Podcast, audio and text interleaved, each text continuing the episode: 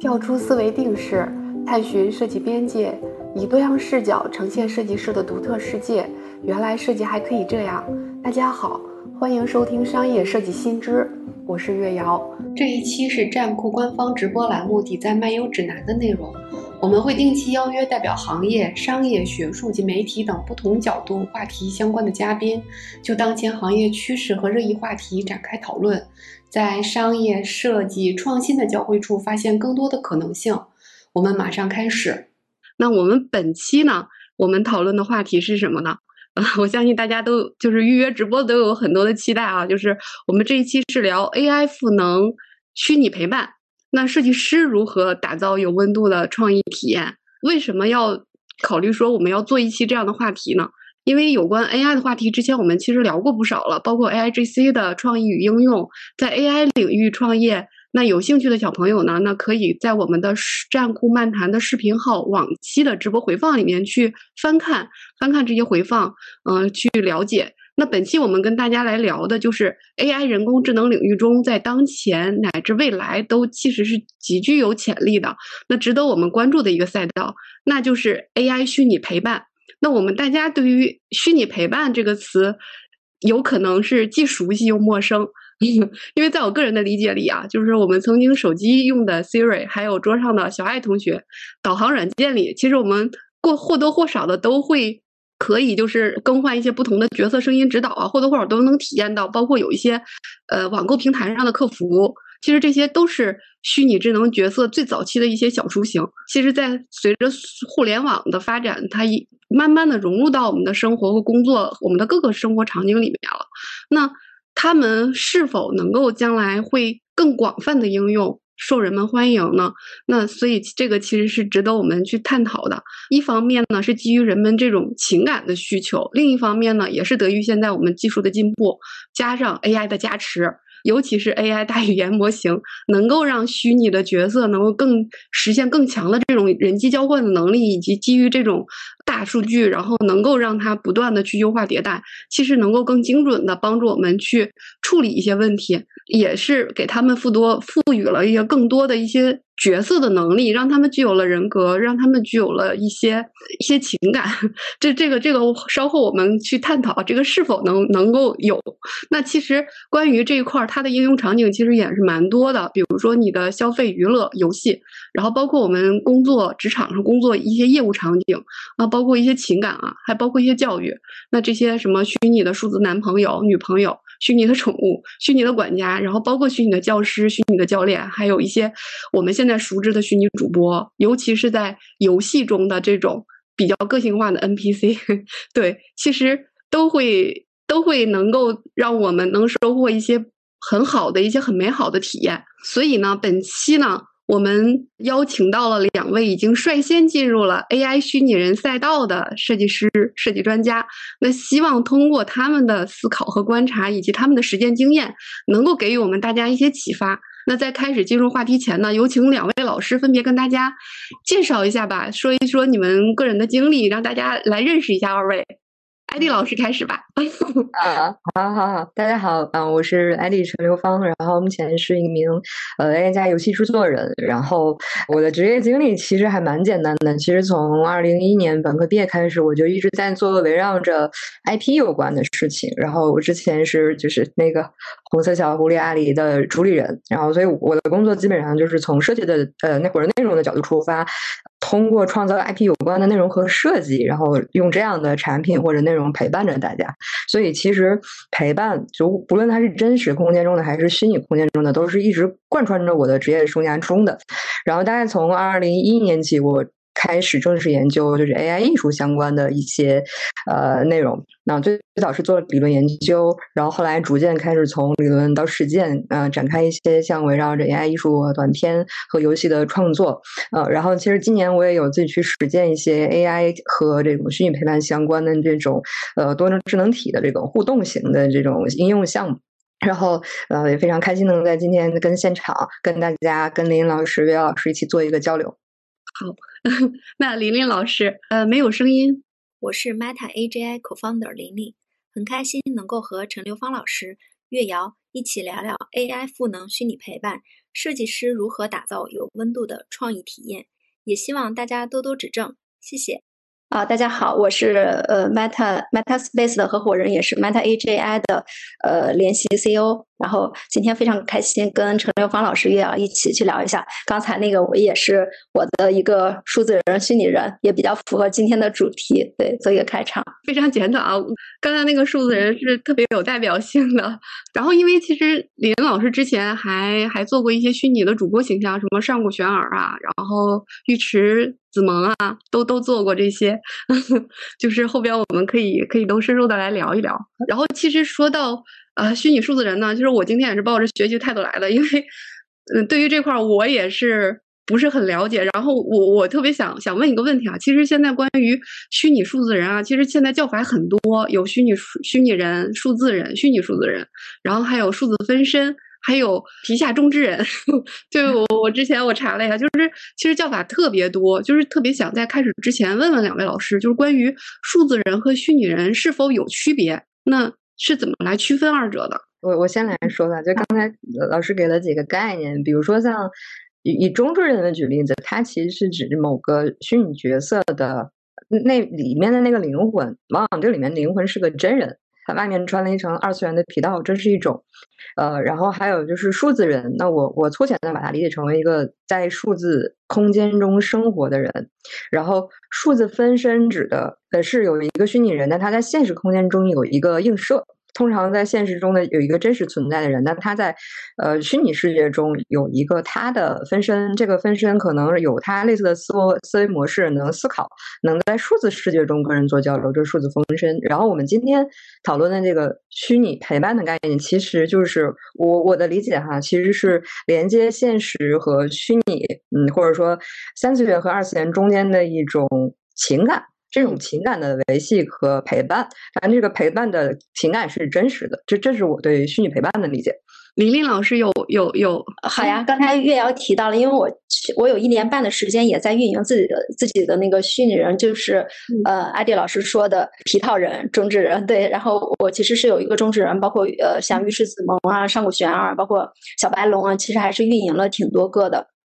他那个灵魂一走的话，你那个皮就结束了，他就需要有一个新的皮再重新去开始。这个也这个对，这是一个。然后像那个数字人的话，今年会接触的比较多。呃，比方说像数字分身，我自己的克隆的，我我我自己克隆我自己的一个数字分身，或者是说像现在直播带货的那些，对所谓的。二 D 的那种啊，数字人，对，也也也也会有，基本就是虚拟人、数字人。啊。现在还有一种是说，那个可能是 AI 驱动的呃真人的形象，它有可能叫数智人，对，智慧的智，数智人都有，对，数智人，对，数智人，有。智慧的数字人，更对对对，它其实就是结合了 AI 进去之后，对。那我觉得其实更贴近我们我们今天聊的这个虚拟陪伴这件事儿，情感这个东西，我觉得是是人类具有独有的。对这种，我觉得现在机器即便说这种生成的这种生成式的 AI 大模型已经现在很纯熟了，但是其实我们这种跟计算机之间的这种关系，我们其实在重构。对，然后呢？基于这个的话，可能未来会产生很多很多的一些创新。所以今天我我们切入这个话题之前，嗯，也想听二位老师聊一聊，就是当前呃基于呃虚拟数字人啊，就是有哪些热度比较高的这种 app 呀或者平台呀，他们主要就是以什么样的方式来在吸引着一些用户呢？嗯，李老师先来。啊，好呀，我我正好也做了一个简单的一个产品的一个一个汇总，然后我投一下屏，然后嗯对嗯，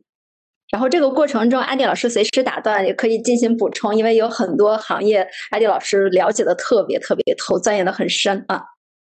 我随时打断我，随时打断我啊！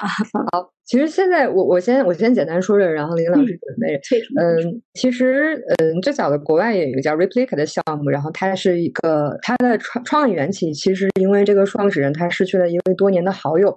然后他渴望嗯，就是。不管是复活这个好友也好，还是说他好友能有能另外一种方式陪伴他也好，所以他就创建了一个叫 Replay 的公司，然后基于呃数字人技术，然后基于 AR 做的这么一个平台型的项目。然后像呃今年像 ChatGPT 啊等其他的大语言模型的这些技术应用起来之后，有很多的平台诞生了。然后这一波比较影响范围比较大的，最早就有 Cryptor，就是我们就是说的 C AI 这样的平台类产品。然后像近期的，比如说像 OK 呀，然后星野呀，就是基于移动端的这些产品也不断在涌现。然后看看具体老师呃具体 Meta 那个李林老师这边的准备可能会更详细一些。来给大家，因为你肯定关注到很多的报告，还有一些相关的数据，对整个的这个行业趋势可能了解的会更多一些。您给大家介绍一下。就最早就做做这个关于 C 点 AI，就是 Correct 点 AI 的这个调研中，我发现一组挺有趣的数据啊，就是比如说像 ChatGPT，它每日的这个就是每每日用户跟它对话的时间是平均是七分钟，然后在 C 点 AI 这个平台上，用户跟它的呃，对话的时长就是 ChatGPT 的三倍，就是二十多分钟。然后我就会好奇说，这个大家都在网上跟这些虚拟形象聊什么嘛？因为我一直做的是 IP 相关的工作。其实我们以前在阿里的公众平台的一些就是私信里面，也会收到大家对我们的倾诉和反馈。然后大家会把阿里作为互联网上的朋友。然后我们再去细看这个 C 点 AI 它这个用户数据的时候，就能够发现。其实大家在网上最愿意聊天和倾诉对象，主要就是这些有从游戏和动漫中诞生的这些 IP 角色。然后在这个 C 点 AI 排名前十的这些呃这些虚拟角色里面，大部分都是这种头部的呃动漫和游戏里面的角色出现的。比如说像《原神》里面的雷神、八重神子，然后比如说像其他游戏中的一些经典角色。对，从这个角度，我我的思考是，可能虽然这些角色是虚拟的，但用户对他的这个情感是真实的，而且他并不会像跟真真人演员的一个分身去对话，或者说真或者说是真人的这种，三次元中有三次元中有真实的这么一个人，然后你硬去跟他对话一样，那样会比较违和的的一个点。对，就是当时根据 C AI 这组用户数据，我的一个。最简单的理解，然后我看林老师正好这边也准备好了，我们可以请他从小整体的角度再给咱们来看一下这些。对，好，那那那我就开始了。然后我我今天看到了一个，正好在整理我们的产品的时候，就看到这句话，我觉得特别符合我们今天的这个主题。第一个第一个产品。其实，呃，对这个产品应该是从二零一五年就开始了，是一个七乘二十四小时的叫呃 Lobby Girl，它是一个陪伴型的一个直播间。它在整个我今天看了一下，它在 YouTube 上的粉丝已经达到一千三百五十万了。然后它有多个直播间，就是呃一直在循环是直播。嗯，因为平时我就看在线的话，也基本都是两万多的一个在线的用户，大家会在里面去聊天呀，然后包括它的一个音乐的一个陪伴，有时候就可能包括我自己有一大段的时间也是听着它的音乐，然后自己在那边工作，那整个还是说一个听觉的体验也也很好，就整整个它的一个画面的话也还比较比较怎么讲缓解压力吧，包括听着音乐也比较缓解情绪，比较放松的一个状态，这是一个陪。伴，然后他从一五年一直到现在，呃，也一直在直播。对，第二个产品，啊，是。My name is Karen Marjorie, but you might also know me as Karen AI. You might have seen a thing or two about me on the news recently. It's called Karen AI. Karen AI. Called Karen AI. Karen Marjorie is a 23 year old People are losing their mind. Being the first creator to be turned into 啊，这个产品的话，肯定大家知道，就呃，Karen AI，呃，就是今年六月份的时候。爆火的那个 Forever Voice 公司利用 OpenAI 的呃 GPT 四去调的 API 的一个技术，然后呃用网红 Karen 去做的一个原型，然后呃包括就可以做它的 AI 的一个恋人的分身，然后就是 Karen Karen AI 整个的社区也上线了。它第一个周的话，这个网红就总共是赚了有七万两千呃七万两千美元，然后。呃，他自己的估算的话是今年预计收入，呃，折合人民币的话是四个多亿。对，这也是一个呃六月份的时候应该是在整个互联网圈还是还是爆火的一个产品。然后呃，第三个产品我这个我没有放那个，呃呃，第三个产品的话就是刚才呃郑立芳老师提的 Character AI，讲的也很细了，这个我我就不去讲。然后下一个下一个。哦，这这时候没关系，我我可以再讲另外一个，我觉得也可以正好让那个陈刘芳老师也具体去讲讲。前段时间我也有一个呃很好的一个创业者的一个小妹妹给我安利了一个产品，她说啊最近有一个游戏特别火，说你你有看吗？说叫完蛋了，我被美女包围了。对这个的话，其实它是一个。呃，真人模拟恋爱互动的一个游戏啊，包括也在 Steam 平台登顶。然后它就是真人影视加互动游戏。呃，整个我也去看了那个用户的一些 B 站上的一些那个视频啊，宅男的一个反馈度应该就是百分之九十五的一个好评度，然后满足大家的一个情情情绪情绪的满足啊，包括它的内容其实也比较适合。呃，整个的普罗普罗大众会呃回报率，整个的产品的回报率周期也比较短。我觉得这个可以让陈刘芳老师具体跟大家讲讲，因为现在应该是在国内属于。最火的一个游戏了吧？啊，好呀好，对我知道今天来的其实都是设计师朋友，然后我简单说一下，就是完蛋了，这个呃，我被美女包围了。这个游戏呢，它其实是一个，就是目前是在 Steam 上为主发行的一个真人互动影游，然后它的特点是，就是游戏中其实提供了一个第一人称视角。啊，然后你同同时可以跟几个小姐姐展开这种恋爱的关系。然后我分析这个产品是这样，就是因为我们大多数普通人就是大比较大家都比较内向啊，或者是说不太擅长展露自己的这个优势和长处，所以在生活中被人主动追求，或者说把你的感情特别放在心上的这种机会，其实还是比较稀缺的。然后在这种这个游戏，它其实给这些嗯，就是宅男朋友们的这个。情感啊，就是给他们放在了心上，然后提供一种第一人称的视角的游戏场景，让他们能够就是通过互动的形式去主宰自己在恋爱过程中，或者说这种这种虚拟情感带来的这种环境中的选择和导向。然后这种体验其实是我们在现实世界中和在其他游戏中比较稀少的，尤其是在这个游戏里面，它其实是通过真人画面和类似于游戏中，就或者我们王创等玩 gal game 是乙女游戏中的那种选项的。方式去让你主宰自己的这个体验，所以这种体验在以往的游戏中它还是蛮稀缺的。然后确实这家厂商他打的这个切入点也很准，所以我觉得他能有现在的这样，嗯，我们先抛开经济收益，能有现在这样来自全球玩家的，我说网上很多我看喜爱他的人的自来水的这些好评也好，这些都是。整整刚才说的综合因素的一个一个体现，嗯，我最开始对这个项目其实也也是有些刻板印象的嘛，因为我们其实也是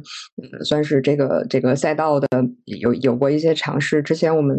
做了就是参与了《隐形守护者》的这个影视内容制作的部分，就是我们曾经也曾经考虑过这种偏下沉市场或者是这种恋爱题材的项目，目前也有一些项目在做，但是这个项目其实也给了我们一个很好的一个一个参考和例子，就是让我们。发现说把把大家的普通人的情感，然后去珍视，然后通过游戏互动的方法去让他们有这样的情感体验，这件事情其实是无比重要的。然后它放在我们的虚拟陪伴、我们的数字人，或者说我们在各种应用场景上，可能都是成立的。咱这个需要去验证。对，这是我大概的一个一个看法。嗯，对，其实就是现在有很多人有有这种需求，就是包括哈，就是虚拟偶像，其实。它其实是需要有一种特定的一个互动方式，能够能够跟虚拟偶像之间产生这种羁绊。嗯，就是如果我们真的真的是跟跟他的一个偶像，就是比如说你粉丝见面会，但是你这种就你你的偶像其实还是冷冰冰的。但是如果通过这种。虚拟的形象，然后能够不断的通过你来反馈一些数据，它不断的去优化、去迭代，那说不定它会培养出一个能够给你一个及时情感反馈的这样的一个虚拟偶像。我觉得那个体验是特别棒的，也是特别很多人想想要梦想要去有拥有的。那说明就他有了一个自己独有的这么样一个偶像。嗯，大概大概可能是这样的一个逻辑。我刚才我可以我可以举两个例子让大家理解这个虚拟陪伴的事儿哈，就是。但是这个例子是来自于真实的陪伴，比如说你你去迪士尼乐园里面，对，然后呢，你看到比如说琳娜贝尔，其实会很心动，因为她是在那样的一个场景下，不管是在呃花车巡游中，还是在人偶互动拍照中，然后那一刻通过周边的一些氛围的烘托和琳娜琳娜贝尔跟你真实的互动，你那一刻真的相信这个这个小狐狸它是存在的。对，其实我们我们提到的虚拟陪伴，或者刚才岳老师提呃提到的这些场景，它都是这样的方式去给你造一个真实的梦，这是一个例子。然后另外一个例子就是就是来自于我们之前的一些，就我个人的一些这个英语游戏的这种体验经历嘛，比如说《恋与制作人》，或者大家现在比较流行的那个《光与月之恋》里面，大家。通过互动跟这个我们的虚拟角色就是其实是有有了情感上的羁绊的，但往往你在就是体验了一段这种游戏剧情中，你那一刻你突然爱上他之后，游戏戛然而止了，或者没有新的剧情了，你还在等它更新的那个期间，其实是。真的还是挺渴望说能能够在另外一个空间中跟你爱上的，或者说你有好感的这些虚虚拟角色有进一步的交流。这个交流哪怕不是说那种纯粹的，就是所谓的爱情啊或者什么的，可能就是你把它当一个朋友。然后，但但是这个朋友在游戏中往往是因为，比如说策划的一些设定或者游戏玩法设定，它它是有限的。那目前的。一切技术，比如说 AI 的能力也好，或者其他的能力也好，其实可以让这些角色变得更生动、更真实。然后你可以保持跟他一个呃相对比较深入的一个交流。然后另外，它还可以有记忆。那通过不断的这样的迭代之后，其实它会更加的像一个你的专属朋友一样。对，说说了这么多，其实好像背后需要的是。靠一套内容内容机制来去驱动讲讲故事，然后怎么去打造一个有趣的灵魂？听刚才艾迪老师介绍，貌似好像后边还会隐藏着一个一个这样的一个是内容，然后技术，然后 IP，就是几几个都在驱动的一个一个状态。对，说到这个，肯定大家就有就我们刚才聊了这么多，就是肯定大家会有疑问说。你们聊的这些跟我们生活有哪些关联呢？然后刚才刚才评论区也有朋友在问，就是说究竟什么样的人会喜欢需要虚拟人陪伴呢？那这个需求是真的存在呢，还是我们想象出来的这种需求呢？那那要不然琳琳老师来回答一下。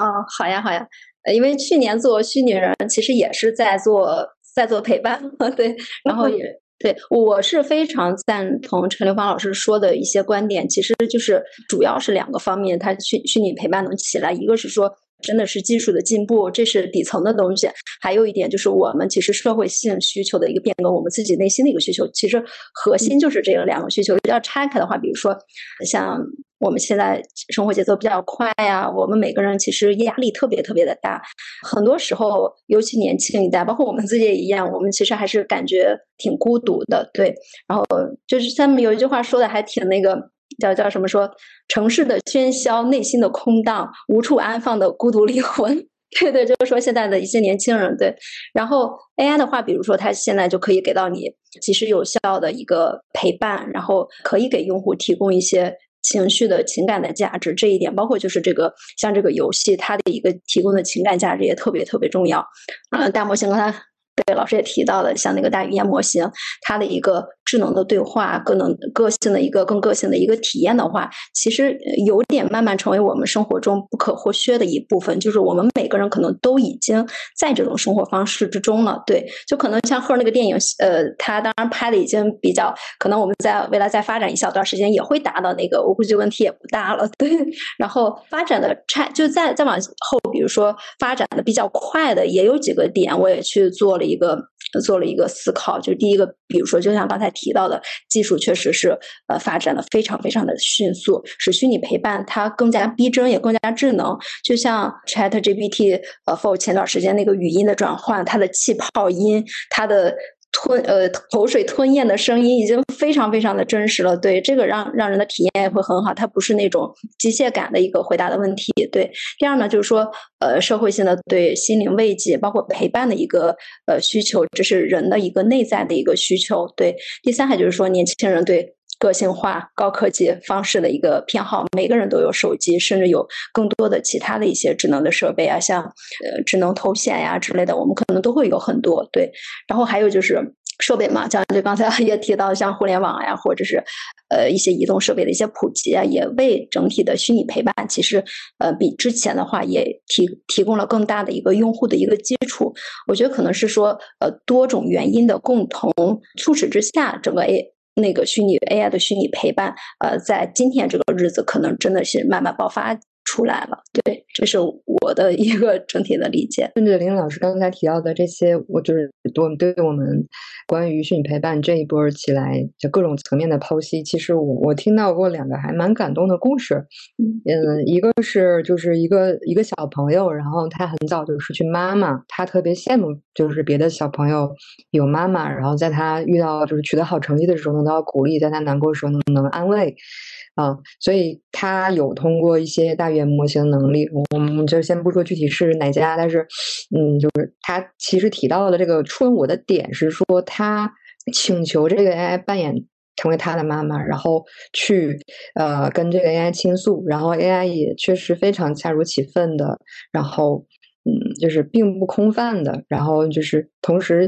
围绕着这个小朋友跟他倾诉的一点一滴，真的像一个妈妈一样去呃去鼓励他啊，然后告诉他值得，然后告诉他每一步都都走的走的扎扎实实，然后世界上有人爱他，就是这个其实无论是亲戚或者同学很难有给他的一个体验，而且我们确实中国人平时羞于，尤其是对自己比较亲密的。呃，家人的夸奖，那就这一点，呃，其反倒就是虽然 AI 是假的，但是它提供给这个小朋友的情绪价值，这种鼓励是真的，这是一个故事。然后另外一个故事就是。现在其实大语言模型的能力是参差不齐的，可能头部的像 G P 四，在综合维度上仍然还是 top 级别的。然后我们国内的很多家厂商的他们的模型能力也有的在一些维度上，其实也有在呃赶超 G P 四的这样的能力的一个体现。然后呢，嗯，但是我前一阵看到一组数据，就是嗯，其实对。呃，除了我们想象中的那种跟 AI，或者说，嗯，跟 AI 比较友好的，或者说年轻人对这个事儿接触比较好，其实不是。比如说一些一些空巢老人，他们平时在家中就是。很寂寞，然后没有人可以聊天倾诉，比如甚至是简单的探讨今天的天气，然后他他他周围的这个李子树开花了之类的这样的简单的话题，就是没有人能陪他。所以这个时候可能有一个类似于像小音箱的这种智能性产品，它并没有复杂的界面，但是它能给这个老人及时的反馈，能去跟他沟通，就比现在的这个嗯一般的这种智能音箱再聪明一点、更智能一点的这个能力，然后这个老年人就很开心。对，就这两个故事，就会让我发现，我们可能有的时候会盲目的追求，呃，这个虚拟人的外观也好，智能也好，其实，呃，就是落在这种呃这种陪伴的场景中，其实情感和这种情感陪伴和一定功能的复合体是。是是比较动人的一个点，往但往往都在我们的技术语境下被忽略了。但是，我我想今天来的很多设计师朋友，因为做设计需要审美，审美好的人通常他的情感是比较比较敏感的，或者说比比正常人能感知到更多的这个环境信息的时候，其实这是我觉得反而是我们的一个优势的机会。就是刚才刚才那个 艾迪老师说到这儿的时候，我特别有感触，因为没有人能够。一直会陪伴你，就是我们很多亲密的亲人，当他离去的时候，你特别希望有一，如果真的有有这样的一个技术，能有一个这样的一个虚拟人能够去陪伴你，然后不断的他能够去在你身上能够给你提供这种情绪价值，我觉得这个确实是是每个人都需要的，我觉得这是一个。极大的需求。按照其实艾迪老师刚才说的两个点，嗯，呃，社区还真都有创业者。前段时间我聊的还是上周的时候，他说我现在在做一个，我先先保密啊，就是他后续应该也会有露出。他说我现在在做一个呃虚拟陪伴的一个项目，是呃就是刚才月瑶可能说的，我呃离开的亲人，然后还是就是给他。我们通过 AI 的手段，通过 AI 的一个呃，包括他的一个虚拟形象，包括他的复刻他的声音，然后让他再去重现，他可以永远跟我去对话。他在做这个项目，就当时我听完了也觉得挺暖心。然后后续我觉得，嗯，再再过一小段时间吧，我也想说把这个产品也可以推给大家。还有一个也很巧，是今天也是我们社区的一个，我不知道现在有没有在直播间啊？是那个对，也是我们一个。呃，社区的一个小伙伴，他是在做，应该是银发陪伴。呃，就像对 迪老师提到的，他说那个老人其实在家里，嗯，他们很有社交的一个需求。他们就他他这个产品整个就是说，呃，线上有些虚拟的群，按照呃地区，可能就是大家都在一个群里，他有一个呃类似于 KOL 的一个角色，然后。会抛出一些问题来，然后甚至点名让谁这群里的谁来回答问题，大家就很有这种存在感去沟通。然后呃，包括线下的话，他们可能也会组织一些活动，就是线上线下的一个虚虚实的社交是结合在一起了，就是陪伴引发这个群体。这个确实也也有人在在做这些产品。对，好呀，我就补充这两个产品。刚才丁老师介绍的时候，其实有有有那个林老师也有提到，就提到技术这个，就是如果他技术没有达到一个临界点的话，其实整个的这个行业是很难大家把这个东西往前推进的。就所以，我特别想了解，就是现在这个技术临界点是否到来了？是否能够足以支撑说我们能够去？刚才我们聊到了很多的应用场景，聊到了很多的需求，是不是能足以来支撑实现这些落地？目前是一个什么状况？我觉得如果有一个类似于那个 格林尼治天文台一样的什么那种分界线的哈，我们现在可能是在跨越这个线的前夜。对，因为情感这个涉及到的维度其实很高，它并不是一个就是简单的事情。比如说人说话的语气语调中，其实有很多暗含价值。就比如你你问为什么？为什么呀？就是。你比如你不同的语气，其实暗含的信息是不一样的。就是，呃，这部分的这个感知能力就需要靠 AI 的情感分析，然后 AI 的多模态一些综合的这种情感判断去去分析。它并不是一个纯文字层面的事情。但是呢，好在现在其实我们日常生活中能用到的这些 AI 的对话工具，它的基础能力其实还是。比较好的，然后只是他缺乏一个就是身份背景啊，或者说他的一个世界观的这么一个基础，就导致我们在跟这些没有微调过或者是没有特殊设定过的这个 AI 去对话的时候，它还是比较冰冷，因为它是被训练和调教成这个无情感状态。但他会尝试理解你。那如果经过一些调整和，比如我们说训练或者翻痛啊，或者是一些就是通过提示词的设定也好，它能让这个呃这个 AI 的能力带入这个角色之后，那个体验又会各不同。然后如果它能够加成情感分析、加深多模态的能力，包括它输出的时候能更立体，比如说有文字、有语音，甚至有一个更加肢体灵活的表情丰富的情感丰富的一个数字人跟你对话的时候，那这每一步的进步体验都会更加的真实。那它的技术的基础应该还是 AI 的语言能力，然后再往上去去综合其他模态的能力。对我大我大概理解是这样子。嗯，在这个阶段，其实就是在一个虚拟陪伴模型和这种体系的建设中啊，就是对于我们设计师来讲的话，会有哪些角色可以切入进来呢？就比如说他他是一个什么样的一个能力架构，或一个什么样的角色会更容易能够切入到这里面来？其实可以最简单的，我们从跟这些角色的对话界面开始。它，我说这个界面是广义的，不单只是比如说我们手机和屏幕上的。对话界面，而是指整个的人机或者人和虚拟间的交互的方式，这么一套综合的内容，它是一整个的界面，这是一个点。然后，另外我们可以从比如说架构这个虚拟角色的设定开始，这个也是我的切入点哈。就是，呃，目前在团队里面，其实我主要在做的和我目前比较关注的就是怎么去打造一个更加生动的，呃，就是能给你更好情感陪伴体验的这么一个虚拟角色。它目前的瓶也可以说一部分确实在技术上，但另一部分瓶颈其实是在这些通用模型能力基础上，怎么去根据不同的场景去做啊优化或者提炼，或者是让这个呃角色的他的身份记忆、他的各种表现能够让你更好的带入这个点上。呃，我觉得就是我们非技术背景的朋友们，你们从这种一个是对话场景界面来切，一个是构建吸引人的角色来切，其实都是嗯蛮好的。然后看。两位老师有没有什么补充？嗯，刚才提到叶老师问说，那个设计师是呃如何切入到这个赛道，是吧？对，就除了呃林老师，因为接触，就我补充一下，林老师因为。你现在在做那个 Meta 那个社区的运营嘛？所以其实会接触到各行各业的，不光是设计师，其实你那边接触到很多创业者呀，然后包括一些技术人员啊，然后包括就是各各类型的吧，还有包括商业的，包括做营销的。其实你也可以聊一聊，就是说在整个的这个体系中，除了设计师，还有其他其他的一些角色是怎么来去配合和串联这件事儿了。嗯，好呀，那那我先说设计师，因为我们。本身也是设计师出身嘛，对。然后我就想了一下，说，呃，设计师切入这个赛道的话，我们最核心的优势在在哪里？然后我想了有三点，呃，刚才阿迪老师说的非常非常赞，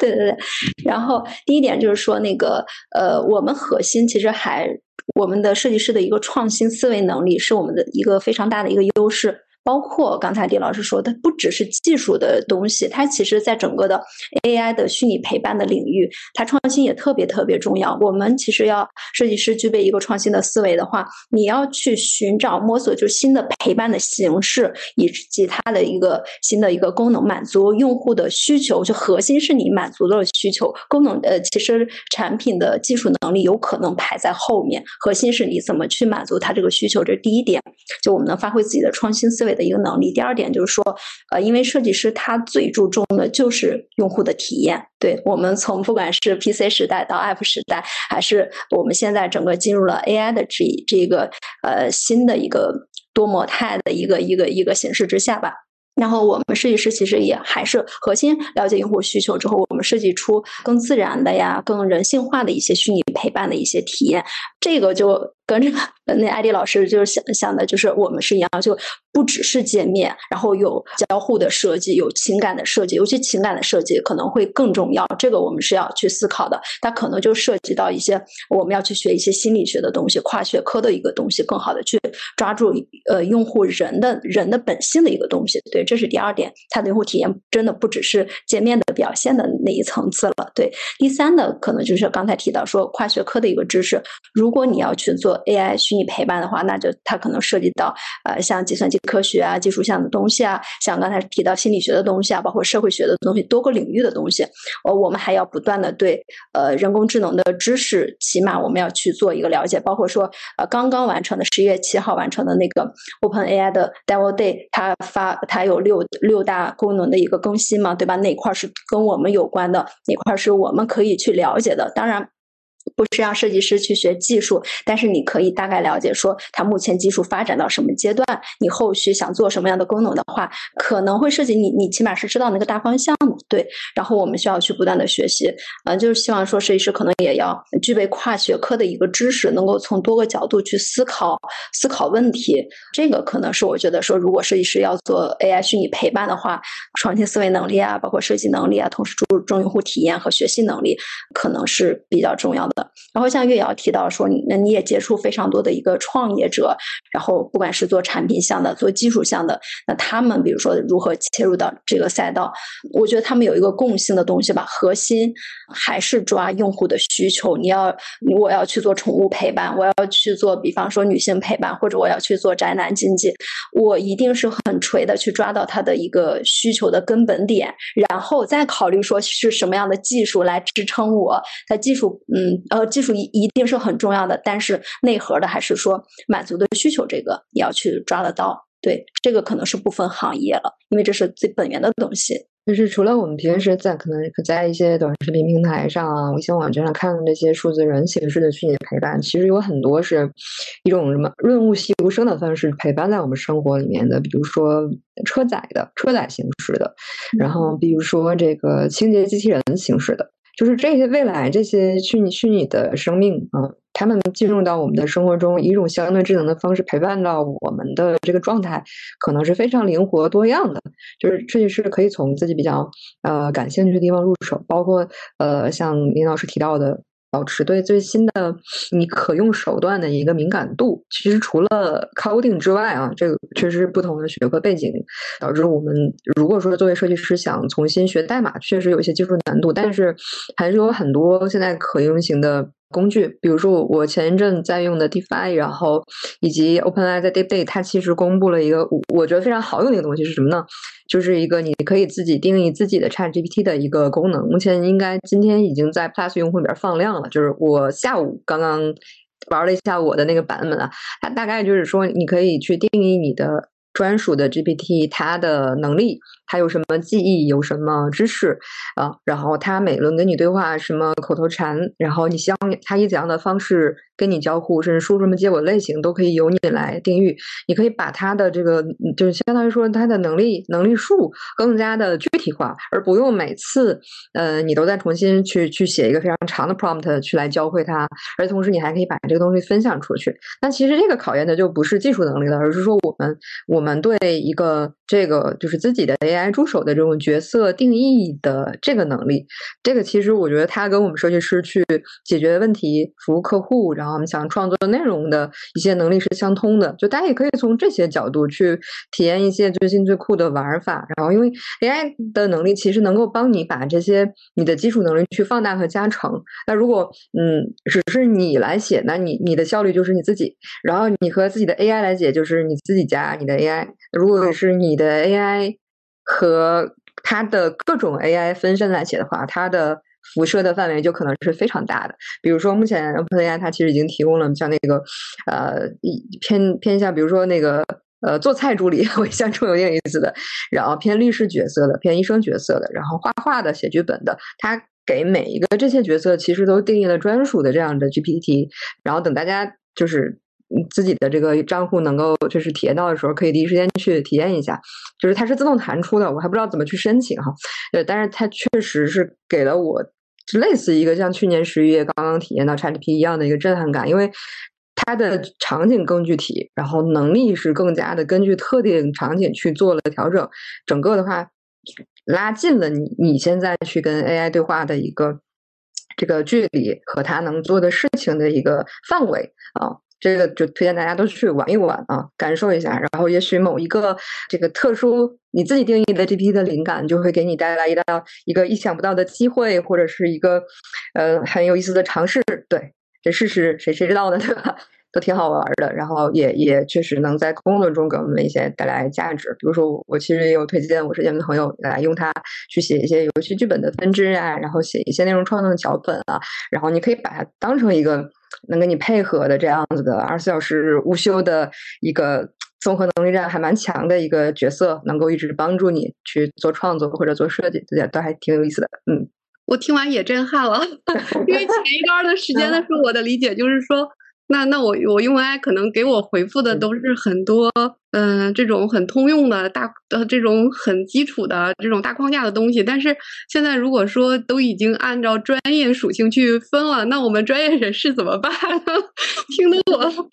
还是有一些人类高级的东西，就比如说导演啊或者设计师挺难被替代的，就是理解真实的客户的相对复杂的需求，但是你把它当成一个助理。就是，而且不厌其烦的，然后又没有太多就是自自己自私利益角度的出发，完全公允态度的一个角色的话，确实还是非常有有有帮助的。对，感感谢两两位老师，就是刚才介绍的特别全面了。其实从呃设计师未来如果。切入这个领域的话，需要具备的一个什么样的能力，然后搭建一个什么样的模型？那这个这个领域目前的一个形态是什么样的？包括现有的一些最新的技术工具以及应用是怎样的，都有都有全面的介绍了。对，其实对，然后其实前面我们也呃，就是大家我我两位老师一直就提需求，然后那其实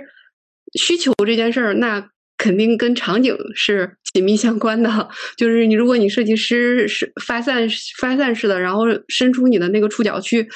去敏感的捕捉到这些需求，那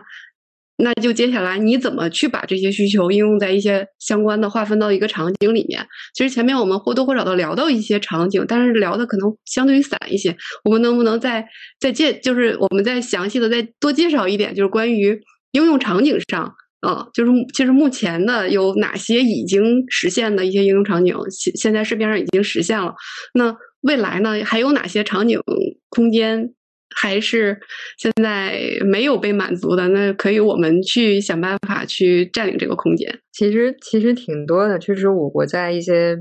就是黑客松井那比赛的那个经理们也有看到，比如说像那个，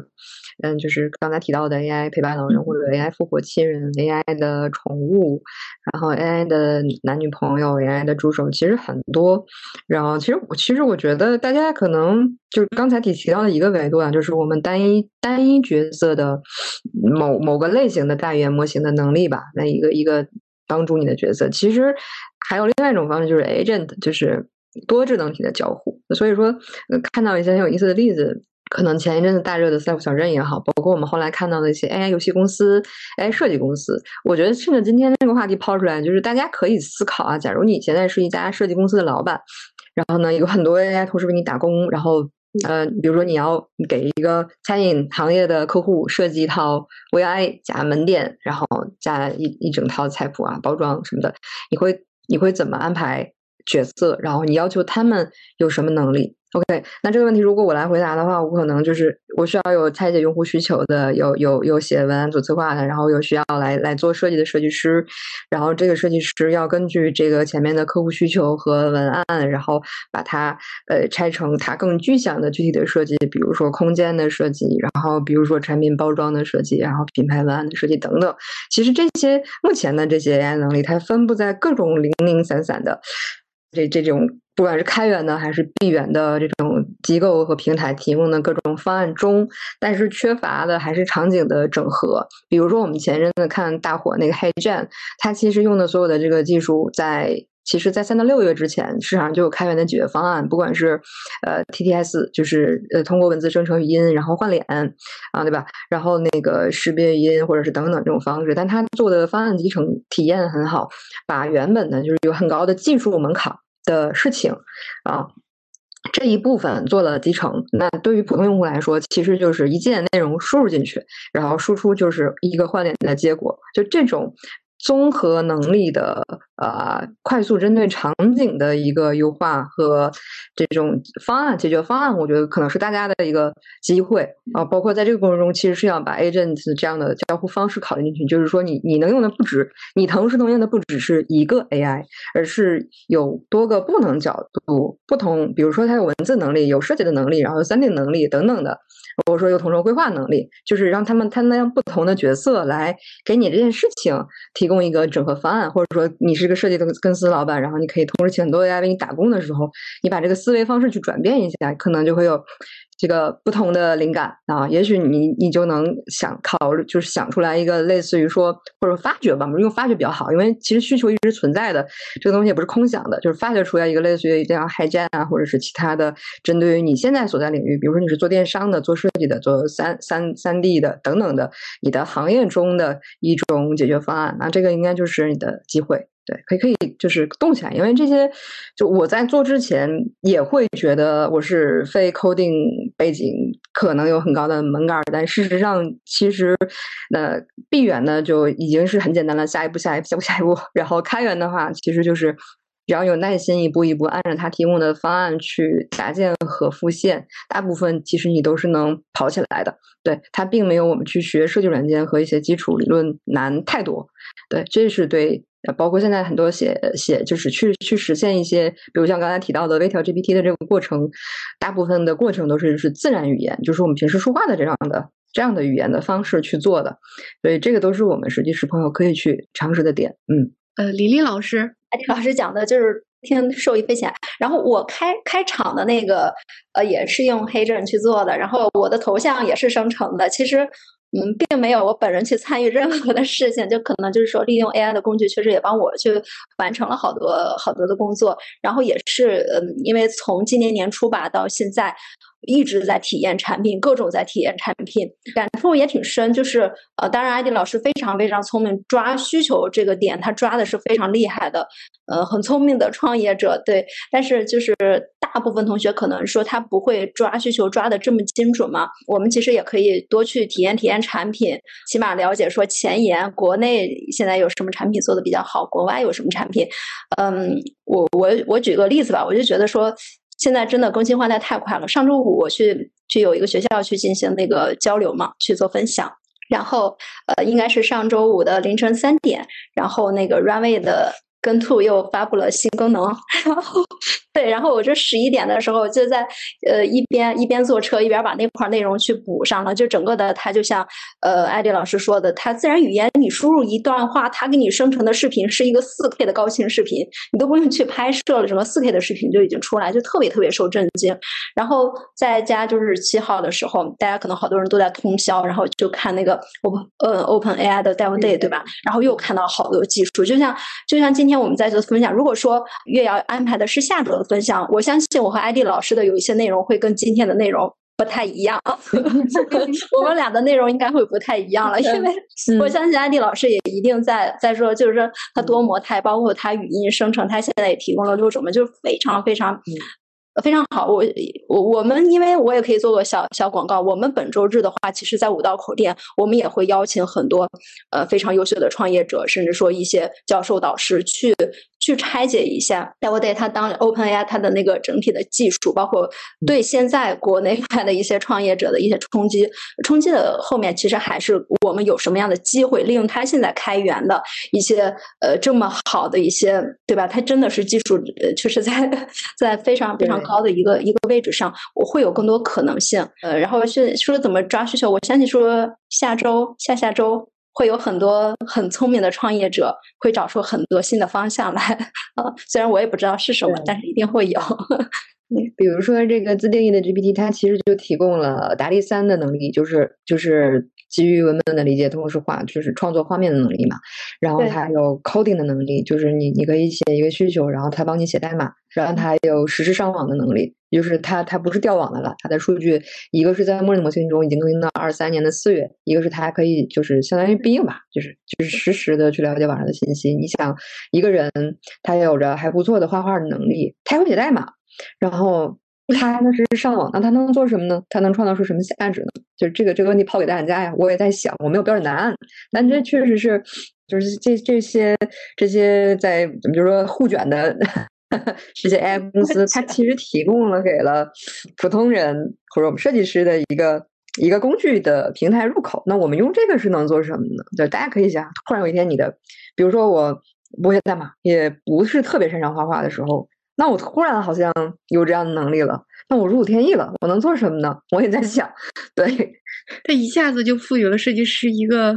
我觉得是一个 打开了你你的封印。其实设计师完全可以靠他的这种想象力和这种发散性的思维，去可以实现很多的创新创造。对我觉得这个是。是，就是是，我觉得是一个设计师的好的时代来了。其实并不是说说 AI 冲击了设计师，说说设计师没有工作了，没有饭吃了。我觉得并不是，我反倒是。给设计师赋能了，我我我我特别赞同这一点。然后我在就是纯一线做设计，我我职业经历里面先是做动画的后期，然后做设计师，然后做既做界面也做产品，然后还有展览展示，然后主题乐园等等的各种类型的设计。就是我其实，在那个在一线做设计期间，我收获比较大的，除了我的基础技能、我的审美这些提升外，另外一个我觉得很受益的，其实是。是我们当时真的遇到很多个愿意跟 IP 或者说跟设计师共同成长的客户，他给你一个舞台，让你去接触真实的用户，然后你创造出来的产品或者是一个一个内容物也好，能够直接得到用户的反馈，就这一点是很宝贵的。大家不妨回忆一下，就是你的你的设计或者你的产品。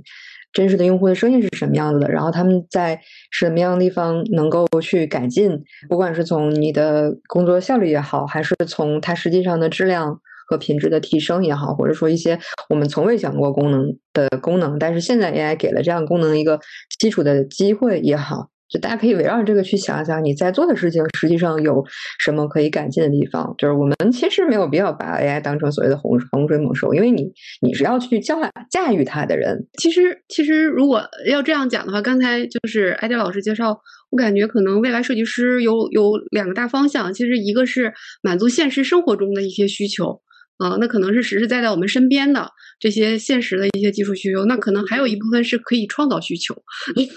对，那创造需求的话，就是你完全可以像架构一个，就拿游戏来举例，有很多游戏设计师可能会比较更有体感，就是 他会去架构一个世界观，他怎么去在游戏里面架构一个世，架构一些人设，架甚至这些让这些人设具备有人格。那你你会在这个故事里面成为那个主角，然后所有的故事里面的一些角色来去陪伴你，来去完成这个故事。那你不断的跟着这个故事，你也会有这种成长。我觉得可能这个也是设计师未来可能会创造需求那一部分有可探索的空间还是非常大的。我我不知道我不知道这样想对不对啊？就是大概可能设计师会有两两个分支，会有这样的一个方向，都可以去探索一下。嗯，我给大家说一个我最近很喜欢的一个游戏啊，就是马里奥惊奇。我特别喜欢里面那朵小花儿，然后那个小花儿呢，就是在我每每个关卡卡住的地方，或者是在一些不经意的地方，它都会给我很多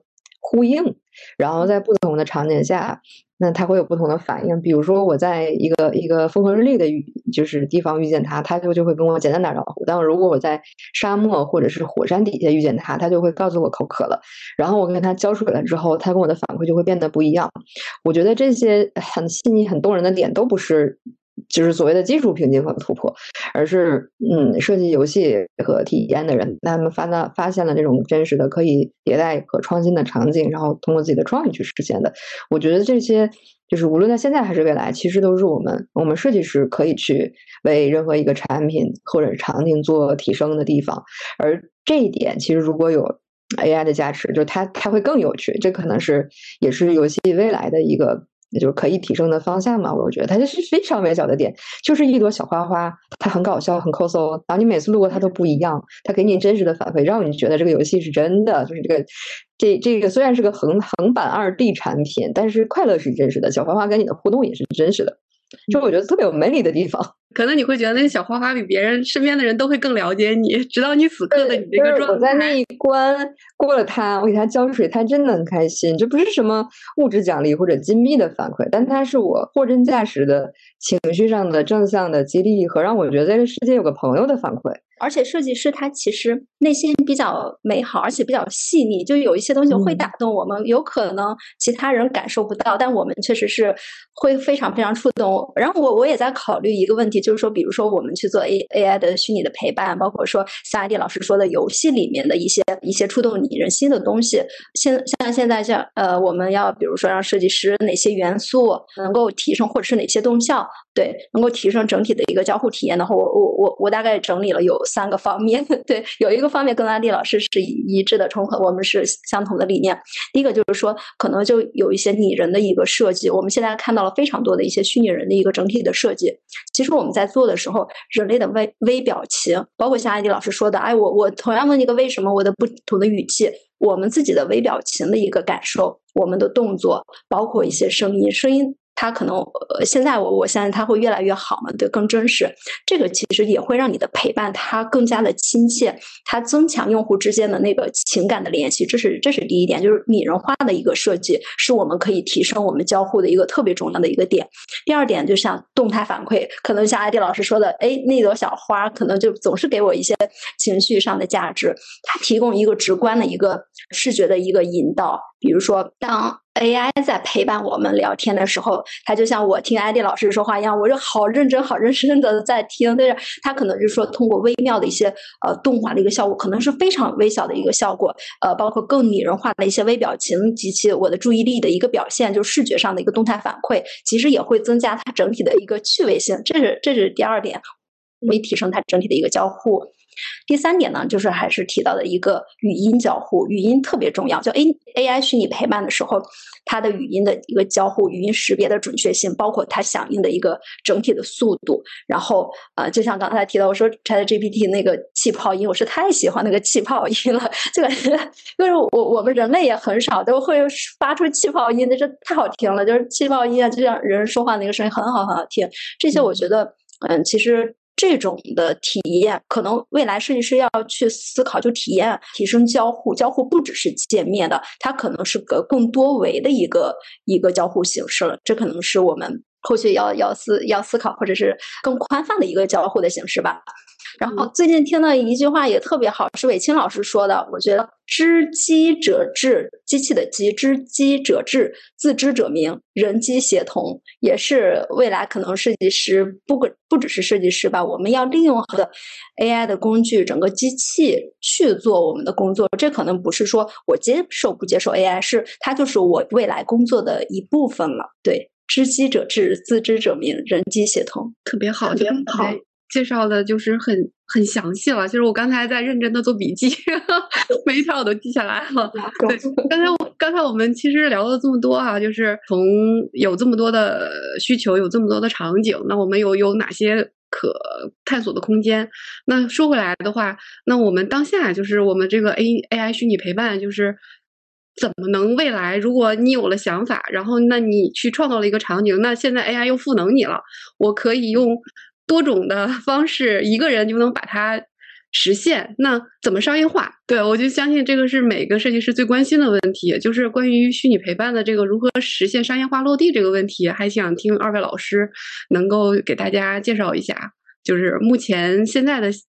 现状啊，然后或者是整个的商业化落地的过程中，你们在实际实操的这种经验里面会有哪些过程，还有哪些关键的点，然后是一个什么样的路径？那中间会不会有一些避坑的点，都可以跟大家介绍一下。要不然，艾迪老师先来。其实，呃，商业化，我我们其实可以把它粗略的概括成 to B 和 to C 的业务。实际上，现在我所观察到的就是 to B 的业务其实是更早起来的啊。比如说 AI 的智能客服，这个其实大家很早就就，比如说在你一些淘宝的一些购物体验中就能感觉到啊。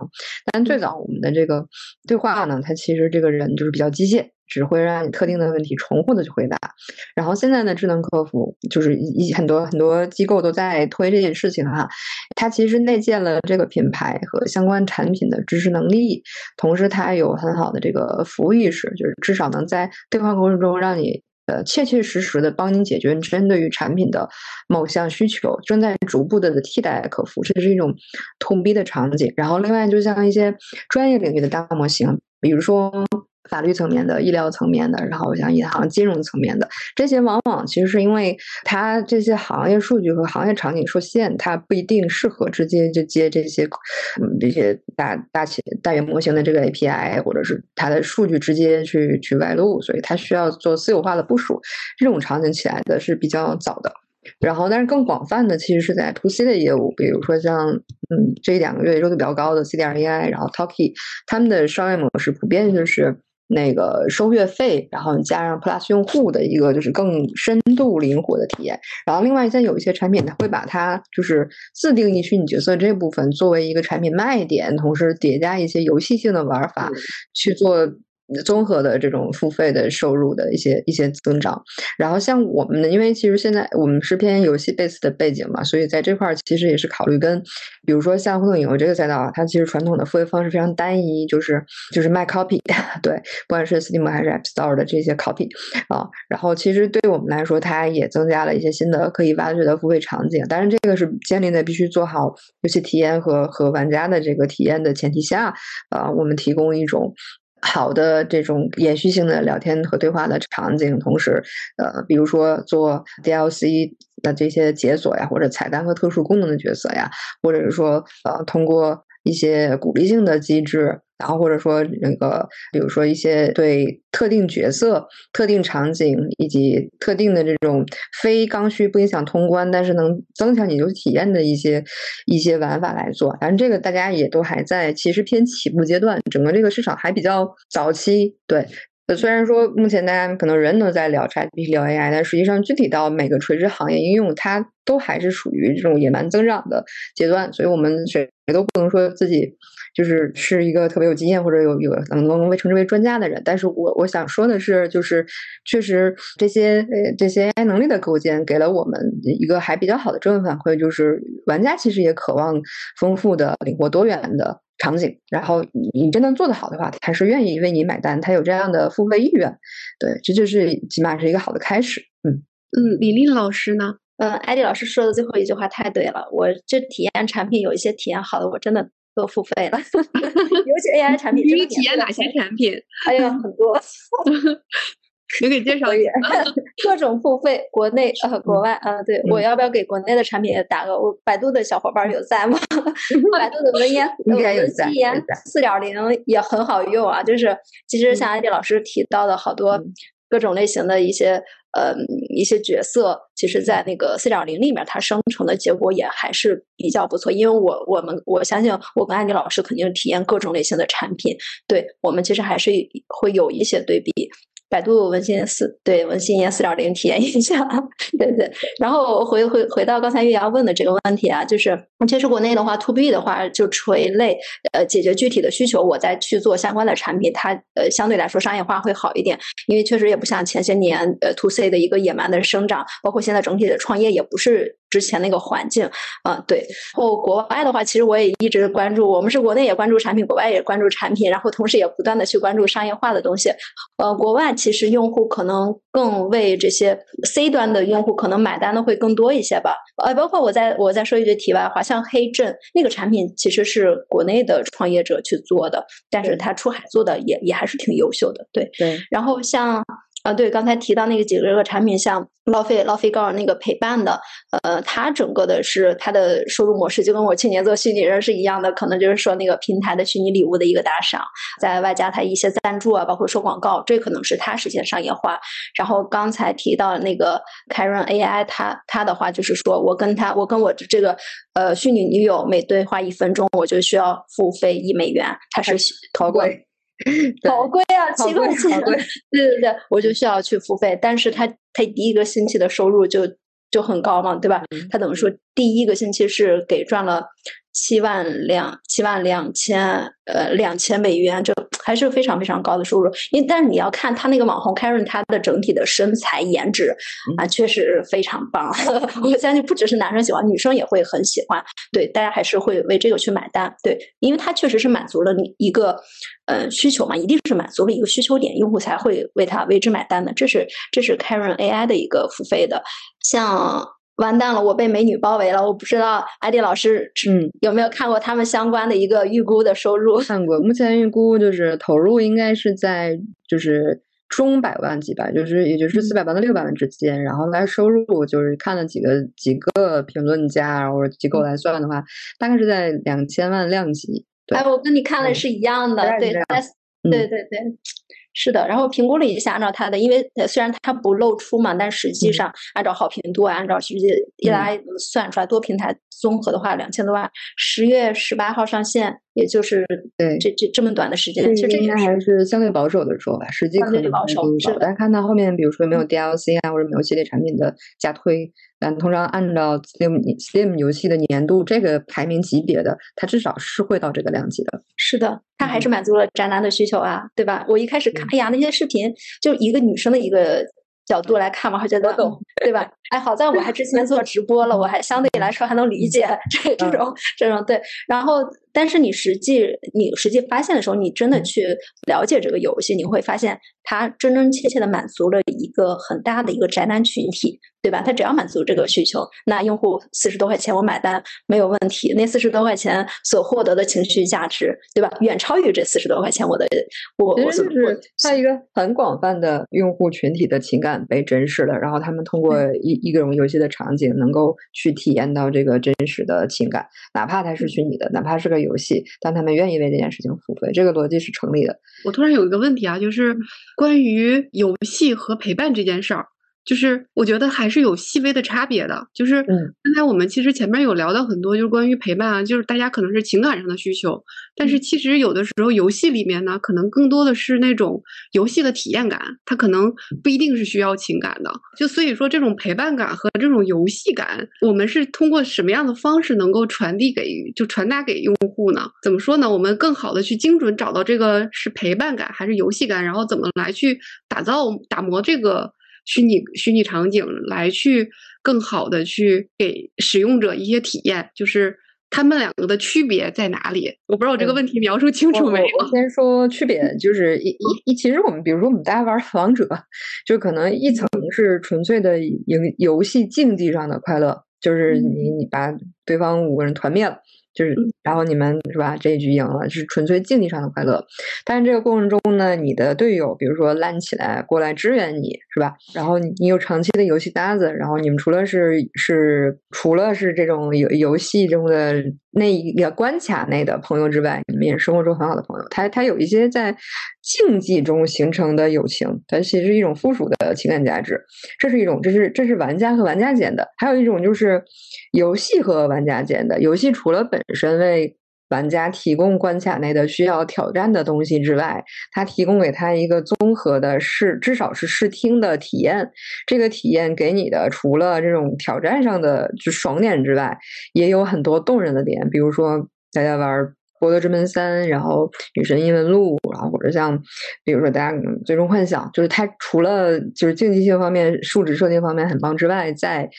情感的层面上、体验上，它的世界观上。哦，对，还有那个塞尔登法环啊，对吧？等等这些游戏中，它的世界观的构建也是啊，包括它角色和故事的推进，是跟游戏整个的竞技性的挑战是相辅相成的。然后，真正的我们所谓的三 A 大作或者说 T 零级别的作品，就是在各个维度上都取得很好的玩家评价的作品，它通常来说是具备竞技性和游戏综合体验，包括情感层面、视听层面的好的体验的多重要素都给到你的啊，才是会更。加有机会成为经典的作品，然后能够大卖，能够一直被玩家珍视的这样的作品，对，这这些维度是都是离不开的，所以还是会综合在一块儿，有这种综合的体验。对，然后比如说像以完蛋或者说这种偏情感向的作品为例，就是就。来玩它的玩家可能也并不是为了关卡那挑战的爽，他就是为了这种，比如说多样性的互动的体验，然后虚拟的陪伴，对吧？其实有不同的需求，不是所有的玩家都是一定要王者荣耀这一关打赢的类型，他有的就是想，就是想有有人陪你玩，或者说在游戏内有一段自己的第二人生的这种另外的一个，就是自己在繁忙的工作中能躲进一个空间内。体验一段不同的人生的感觉啊，比如说我有个朋友，他有阵子每周末他都去玩那个幻影大镖客，每周末就这样持续了半年，他觉得那半年的周末过得非常的快乐，因为那是他的另外一种人生的体验。那刚才其实我们我们介绍的都是还相对于宏观一点，就是。我我这边替设计师问一些问题啊，就是设计师在这波里面，他们能具体做到哪些啊？比如说什么样的设计元素和特性能够让这个 AI 的虚拟陪伴更具备亲和力，然后能够塑造这种更好的交互体验感？这个可能涉及到很很很细微的一个层面了。嗯嗯嗯，对，就是如果你其实比较它没有标准答案啊。但是说一点我们的小经验啊，就是我我我这半年就是也也就是跟着几个朋友，就是大家志趣相投吧，然后去去打了几场黑客松。然后我们的那个产品叫领月，然后呢，它其实是一个就是场景互动型的 AI 伴侣型的角色。然后我们的产品在现场的演示过程中，就是受到。用户的或者说这些评委的反馈的一个很关键点，原因就是我们的文字加语音加场景的这个叠加效果，让他们觉得这个陪伴很真实。比如说，尤其是在比赛演示中，那个我们的角色的很有磁性的声音说出来一段很动人的、鼓舞人心的话的时候，我觉得现场的评委，尤其是女女性的观众，他们真的。很开心，然后那一刻我也挺开心的。我觉得就就是这些点，可能让大家结合自己的产品类型去挖掘，就是你的你的产品怎么更好的、更丝滑的，然后解决你的用户的需求，同时给他们一种真实的、更接近人的朋友一样的情感体验啊。这个是通过思考去挖掘的，然后多多和你的。及用户或者潜在用户去交流这件事情，就是这个姿态稍微放放的低一点，可以就别别去想到人，想到就我觉得一定怎么样，我觉得一定怎么样，这个其实是还是比较自我，但是他在往我们的面试中，有的时候除非你天赋异禀啊，你是你是乔帮主，这个。呃，大部分还是要要去倾听用户的声音，然后找到这些你现在可以通过一些小的设设计或者产品或者技术力量去改进，能能能去提就是提升产品体验的事情的一点一点小改进去去提升它。李丽老师呢，你你在这方面，因为你之前做了很多的虚拟人、数字人，然后。对，还有虚拟主播，你可以可以聊聊这一块儿。我真的很赞同，就安迪老师的很多观点啊，我就就真的不毛。可能是因为大家都是在这个呃整个这个厂里不断的去去探索吧。真的设计师的话，可能有一个角色的一个呃修改吧，就是包括艾迪老师一直提到的，要深入的了解用户的需求。嗯，可能在像很多时候。我们站在我们的角度上说，哎，这个从用户体验的角度上说会很好，可能已经不是那个时代了。真的，你要非常垂泪。准确的说，呃，那个像安迪老师说的也对，就是你要跟用户多聊。那同时，比方说在角色身上的话，你不仅是设计师，你可能要变成你的上游，你要作为一个产品的角色去思考这个问题，然后再作为设计师，你能去做什么事情？这个可能是嗯，设计师整个的思考的思考的模式要去发生一些变化，就不能只是说我只做设计，我只做这一块儿，这可能不再是整个的设计师的工作方式，包括思考的方式是要做一个最大的一个转化了。像工具类型的东西，我觉得那些都不重要，AI 的加持下学什么都好快啊，对，可能不需要你学那么多那么多那叫所谓的。纯体力活的一些东西，更多的是说你要思考，你要想明白你的不可替代性，因为很多时候 AI 做的比你还要好，那你如何用好它？对这个确实也很重要，就是不要脱离用户需求，然后同时驾驭好你的 AI 的工具。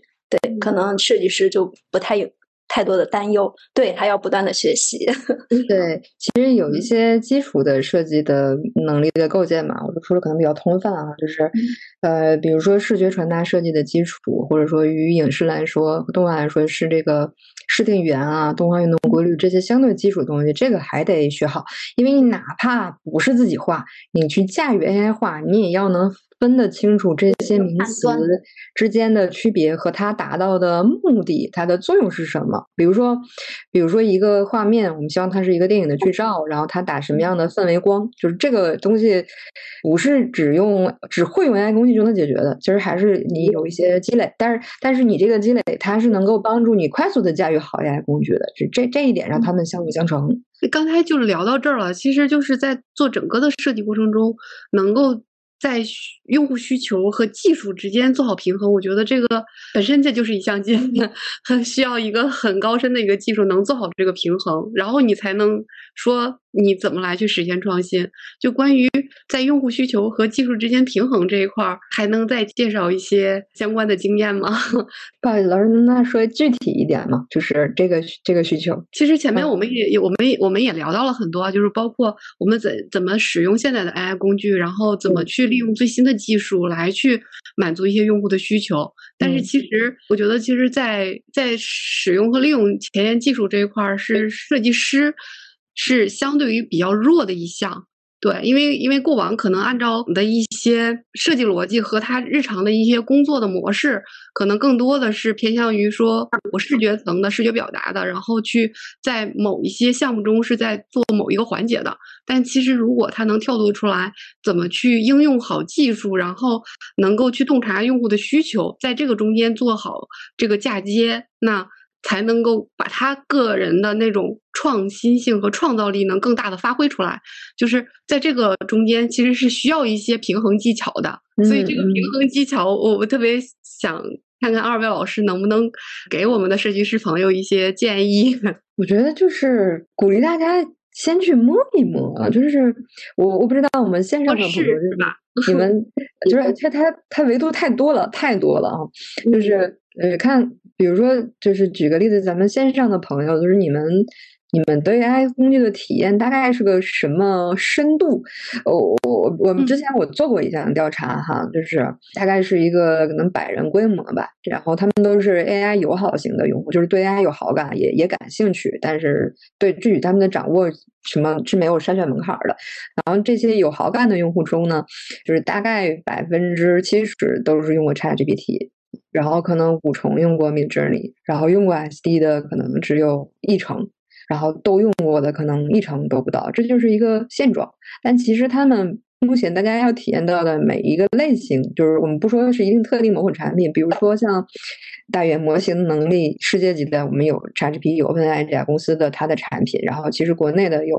我们百度的文心一言的系列，然后有有质谱的 ChatGPT 系列，对吧？然后有这个，比如像面壁智能的，然后这个百川的，有很多家啊，灵心智能很多家机构都在做。然后他们每一个产品，其实在不同的线上可能都是有比较独特的，甚至是优于 OpenAI 他们的产品能力的一面的。啊，大家都可以广泛的去体验。然后比如说像绘画这个维度上。嗯，可能因为因为大家从易用性或者说是这个门槛上来讲，可能早期大家可能用 Midjourney 比较多一点嘛，然后从它的增长曲线中也能看出来。然后之后就是开源的生态起来，然后 SD 的能力。那 SD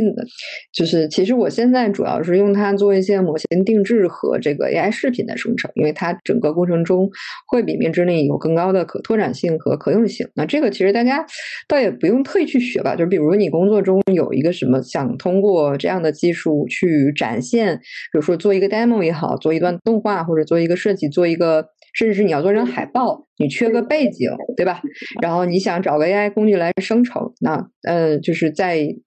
你其实都可以通过这样的场景去灵活的来来切入，包括比如说我们做 UI 界面的。设计师呢，Figma 它也有 AI 的工具的拓展的，Figma Jam 的 AI 的能力的体现。大家如果有有是 Figma 用户的话，啊，包括国内的极客，呃，即时设计，即时设计，啊，其实也也在通过这样的这个他们的软件中去构建这样的 AI 能力，然后再到 AI 视频，比如说那个我其实年初的时候做了一次 AI 动画的全流程测试，当时其实因为它还没有一站式的这种解决方案，所以是先先写一首 AI 小诗。然后再划分镜，然后用 AI 划分镜，然后再用 SD 生成视频，最后再用其他的一些。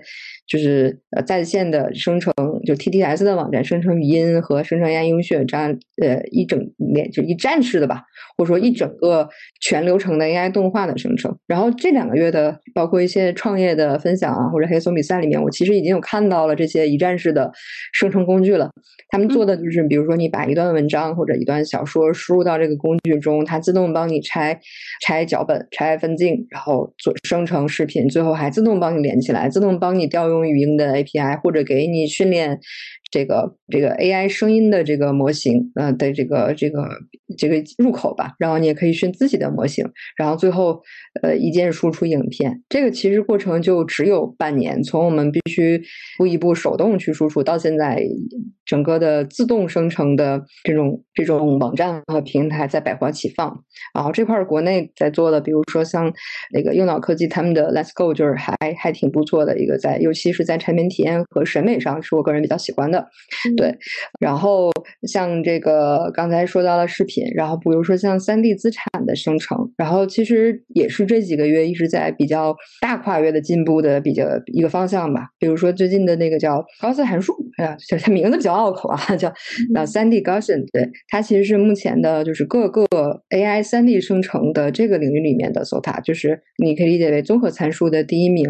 可以在比较快的，比如说一到两分钟之内的一个时间，帮你生成一些相对。就是可能还有点粗糙，但是是是能看到清楚一些细节的三 D 资产。这个资产有 mesh，然后能作为一个比如说粗模用到你可能的一些三 D 场景中，这些大家都可以关注。他们呃往很多往往都是开源，或者是或者是有论文发，然后你可以从里面借鉴思路，或者是直接体验到产品。然后如果是闭源到产品，现在也有很多，比如大家会在这个一些。在线平台上啊，或者像 D SO 这样的这种这种场景下，你可以体验到它最新的产品啊。有的可能需要排队，但大家可以至少先保持一个敏感度，看看自己能跟自己的真实的设计场景怎么去结合。这些我刚才举的例子，它其实全都是 AI GC 生成内容的产品。它虽然背后的技术是相对复杂的啊，可能是有些数学啊或者是什么深度学习的一些基础的这样的要求在，但是它面向用户的这个。界面以及它最终生成结果物，它其实是需要设计师或者说创作者来给予这些平台和支持，才能体现出这这个人机协作，或者说当设计师、人类设计师有了 AI 能力加持之后，这个产出结果才是我们这个时代这些生大家什么生成式 AI 的追逐者也好呀，这些大家所所。更需要看到的东西，因为你比如说前刚才那个刚才刚才林老师举的那个例子，就是 Runway 的 Gen Two 的更新，那那个例子，它打动我的一点就是，倒也不是纯技术参数的，而是我那一刻也在想，就是它可能确实比渐逐渐在逼近，比如说电影级或者说短片级的能力，我可能真的能用它讲一个故事了，而不是大家可能因为一个 AI 噱头、全 AI 流程的噱头来看，而是。渐渐有了这么一种工具，能让呃很多创作者通过自己一个人或者是几个小伙伴的力量，能够去挑战一些我们以往可能不敢想象的场景。这部分有很多国内国外优秀的创作者在做。然后大家呃虽然虽然就是切入 AI 的时间和和时间和情境和背景都不一样，但是在这一刻，我们其实是站在一个起点上的。因为所有的这些 AI 工具，它的用法确实都不难。比如说像 Gen Two 的用法。你其实就是你通过文字描述生成视频，或者是你通过图片引导生成视频，整个过程中的控制就是镜头的运动方式和它的运动速度，啊，界面也比较友友好。类似的产品还有很多，包括我提到的其他的我们国内国外的这些机构，比如像皮卡、g n o 等等的，都是类似的方式吧。就但它要产出成果，啊，要要真正通过这样的生产力的革新带来好的内容。才有意义，而这个过程中是离不开我们的设计师和创作者的，这是大家可以可以切的，而且是一定只有我们能实现的一个一个一个生态的站位。哎，我看林林老师频频点头。对，那个林林老师，对，你你可以聊一聊。好呀，好呀，哎呀，我就深有感触啊！因为上次跟月也聊过，可能比如说月瑶有问过我说，那个因为当时也是做虚拟人嘛，说对设计师的一些建议，可能我刚才说的那个没有没有补充到初级的，就是因为当时也说了几点，刚刚才说的可能是大家的一个更宽泛的一个维度，可能上下游的去思考产品，思考你设计的这个，其实可能要对稍微有一些工作经验的中高级的设计师来说是比较合适。其实初级设计师最核心的就。就是你的专业能力的基本功要足够厚，这样你才能在 AI 里面去做筛选，因为最终判断的人不太一样。就像比方说，艾迪老师生成的一些图片就非常美，他就他的基本功决定了大家用同样的工具，但是做出来东西是不太一样的。就这个我补充一下，因为上一次和叶瑶聊的时候，我就说，其实反而对大家的一个基本功的要求会更深，因为技术生成的同技术同学生成的图片和设计同学生成的图片永远是不太一样的。对对对，然后呃，刚才刚才刚才说到是是是哪是哪个问题？我退退回去了，被我聊的聊发散，把我聊发散了。我就突然在想说，设计师，我就一直陷到说，哎，我们设计师应该去如何去工作？就是初级的设计师的话，基本功这是这件事特别特别重要。但是你不要你不要排斥 AI 这个东西。然后呃，高级的设计师的话，其实你也可以让他去助力你，去加持你。对，然后嗯。大大大大概是这样，我还是陷到设计师里面去。对，没事儿，我给你们讲我的故事，就是我我最开始没想去打黑客松，因为这是一个就是跟跟我这种艺术家来说，这种设定可能不太卖事，就自己觉得不是自自己本身给自己画条线，觉得不是那个圈子的人啊。然后什么因素决定我打呢？就是我们有一个投资人朋友，然后在听了一个我关于这种就是 AI 虚拟陪伴的一个应用的一个设想之后。嗯，他给我的建议是，我当时觉得还是很中肯啊。他给我的建议是，你好好做内容和产品，做设计打磨好，然后等这些 AI 的 AI 产品的生态起来，然后你这个时候输出内容，他们拿你授权就可以了。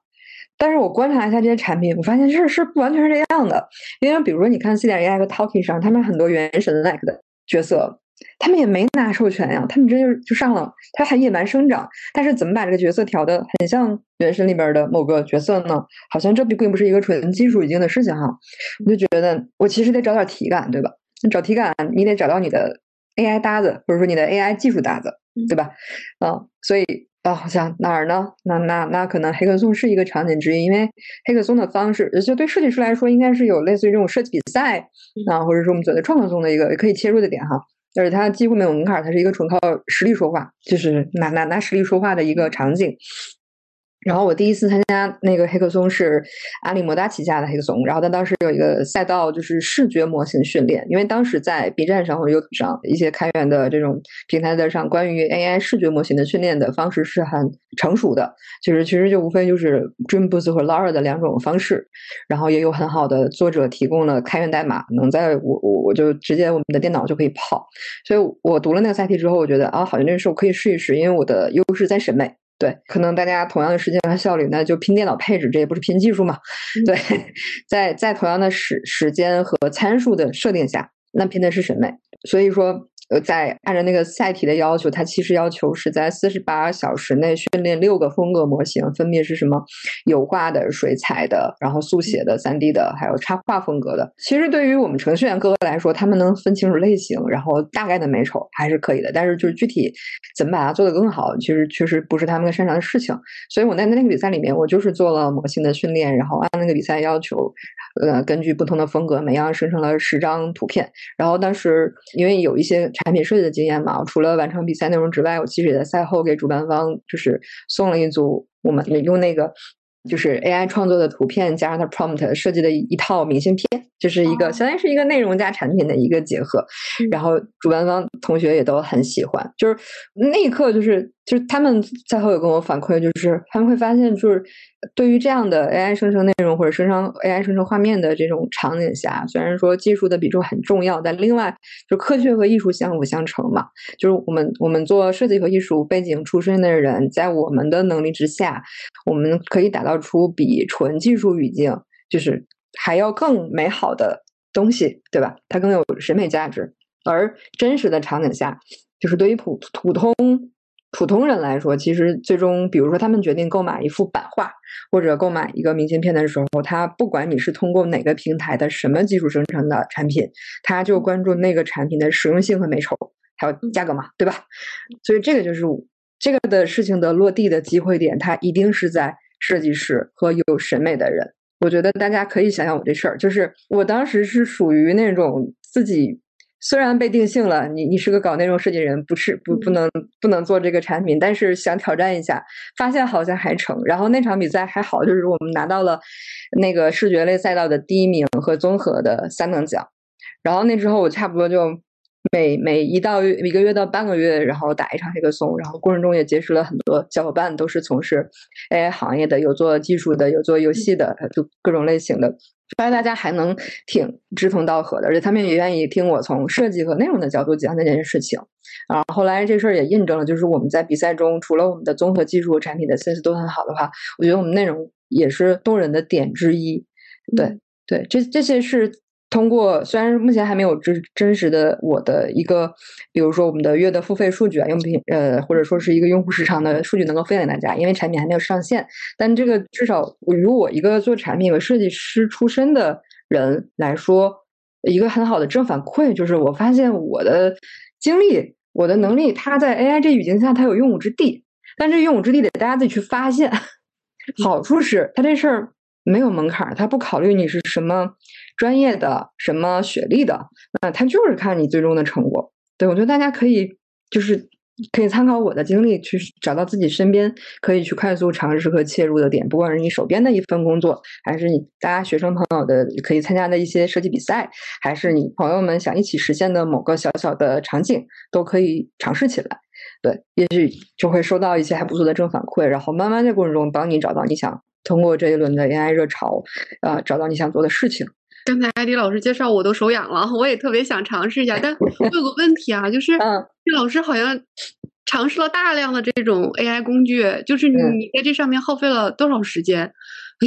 就感觉你用了很多的工具，你都会去摸索一下这个工具是什么样的，然后它是不是能够更适合你？对你花，你还是花了蛮多精力和功夫的。因为我。我又还挺，我有挺强的创作渴望，就是它好像跟跟这个就是我要完成某个任务不太一样，就是它是个渴望。对，最早的是因为我写我写硕士论文的时候，我的选题是人工艺术审美感知研究，但是它还蛮偏理论的。但是我做理论的时候我太手痒了，我真的太手痒了，我一定要去试一试这个 AI 工具，它的这个是怎么用的，然后原理是什么的，然后。我觉得那样我才能从从实践理论到实践，再到实践到理论嘛，我这个东西才成立。它不是一个空有的理论，没有去验证，所以这个过程中我都逼着自己去做大量的研究啊，这是一个。然后再来到今年我加入大鱼快游之后，因为我们是偏游戏的场景嘛，就会更关键关注，因为是呃游戏。和影视的结合，包括我自己很想做的这个虚拟陪伴的这个点，因为它也是我们某个延续的游戏的，其实就是另外一种工具形态的延伸嘛。它其实是能够更好的，一个是拉近用户的距离，一个是更好的去架构 IP 的世界观，都是对呃企业的长期的商业价值和对用户的体验有直接帮助的事情。对，所以基于这个点，我确实做了很多尝试。具体时间其实 咱也不太好统计，但是基本上是。是目前在业余时间，除了自己兴趣爱好之外的这这主要放的时间就在这儿，对，然后也确实收到了很好的正反馈，然后结识到了很多有趣的朋友，他们会主动愿意跟你分享交流，然后这个反馈又会再帮助你去通过 AI 去做创作，或者是发掘新的工作流啊，发掘新的技术可以革新的东西啊，只要你把这件事情循环起来，你就会发现很快乐。对，就可能还是要兴趣在里面，因为我看到那个艾迪老师的很多作品，就是真的就很美，就是他他有我有看他之前发了一些就特别漂亮，包括您认识的那个呃做《流浪地球》那个、那个那叫呃，他又做了一个宣传课是吗？啊，对对对对对，这个是吗？我我因为我当时是是怎么认识？怎么我我是先看到他视频，好惊讶呀！就是我觉得这怎怎么怎么可以做的这么好？然后我第一反应他可能是个技术向的技术人才，他喜欢这个东西。后来我发现他是设计师，就真的设计师底层的东西是。他是咱们嗯，就是他是一个金融网站的的主圈的一个他们的用户体验设计师，而且人很很 nice 很 real。对对对，就是就是人的作品和他的本人的气质其实是一脉相承的。大家可以从他的作品里面，包括他自己公众号的一些文章里面，就是你体验到他是怎么去一一步一步去学习和产出这些作品的。包括自己，他也会分享一些很有意思的工具。比如说，我觉得很好用的是一个他发布的一个。就是前阵子在网上经常有一些 AI 的这种假消息传的满天飞啊，什么 A 工具开了一个功能，但实际上它是杜撰的等等，就是那种洋葱新闻嘛。所以卡斯克就做了一个，就是国内外的这些厂商自己的自己的这个官方的账号的一个订阅合集，然后我就用他那个频道，就是去实时的。就是相当于是能够刷到最新的这些一手的消息嘛，就是一手消息很重要。然后我也是特别关注对，一手一手消息很重要。然后凯斯克做了这个一手消息的这样的一个信息收集站，这个事儿绝对是利好大家的。嗯，哎，对，嗯，对，还还有一点，就像月瑶问到说，哎，那么多时间去尝试，我我前段时间，我就应该是十月底的时候，我是那个美院的老师，就是清清华美院的老师邀请我去说有一个公开课，说你去上一下。是陶瓷系的，是吴浩宇教授的一个课。然后，哎，我我觉得说，我就是受艺术熏陶的，因为去看他的很多的一个，哎，平时见不到的一些陶瓷的一些作品，是艺术品，我觉得是特别好的机会。你知道我去了之后，就特别惊讶的一点是什么吗？他聊着聊着一会儿之后，他说，呃，我一直在用 Chat GPT，然后包括说，呃，我在创作的时候，因为他就是那种随手画一个动态的一个图之后，他就去做他的艺术创作。他说我用 Mid Journey 去给我生成一些。以我的创意，就是说我的创意已经非常跳跃，我看他能不能跳跃 超过我的那个草稿的那种跳跳跃度。他 Mid Journey Chat GPT 一直在用，但是他可能觉得 Mid Journey 还没有。没有他的艺术创意那么好，这是他的一个判断。但是他对 Chat GPT 的评价非常高，他会觉得说帮他写，他经常是说我先把这个艺术作品做完了之后，我再去想它的设计说明，我再去赋予它含义，而不是说我想完了我要做个什么东西，然后我再去开始创作。他不是这样的。呃，然后然后他就说我现在就 Chat GPT 就是辅助我创作的，非常高效。我非常惊讶，如果是个视觉传达的教授，或者是说品牌的教授啊，甚至说交互。做交互的这些教授，我是完全可以理解，因为他们可能跟这个呃电子呀什么的，跟这种互联网的东西会贴得更紧一些。但是是一个陶瓷系的教授，嗯，去可以做最前沿的东西，结合它最艺术的东西去做一个创作，确实对我的震惊还是挺大的。对，嗯，确实是因为我我我就是学陶瓷专业的，最早的时候。对，因为 它是非常传统、非常手工化的这么样一个专业，所以很难想象，说能跟 AI 能有。因为他一个作品要做四个月，要做五个月，但是他他又接受说很高效的帮我去做一些事情，就是长时间。快速我都接受，就是这个也也很有意思。哎，我前一阵好像看到，我忘了是在哪里看到了，就是有人会结合着这个大模型，然后那他去做了一款这样的一个工具，是生成各种各样的器皿。就是比如说你要做紫砂壶，但是你在你做之前，你可以通过它生成很多很多很多的相关的一些造型。那你可以在里面选中那款。你觉得线条啊，然后各方面啊，就是你觉得非常满意的这样一款，然后你再把它直接呈现给你的客户，然后再去定制，其实就大大节省了时间嘛。所以他那一款产品还挺有意，还挺有趣的。我当时看，还真的有人在做这样的事儿。对，我也可以给大家看一些，就是。因为我之前在那个民民族大学的，就是教，就是相当于说给我们视觉传达传达专业的学生们带了一个 AI 的工作坊，然后他们的就是工作坊上的作品让我印象特别深刻。然后我可以给大家看一下，就是就是他们都是学设计的同学，大二大三这个样子。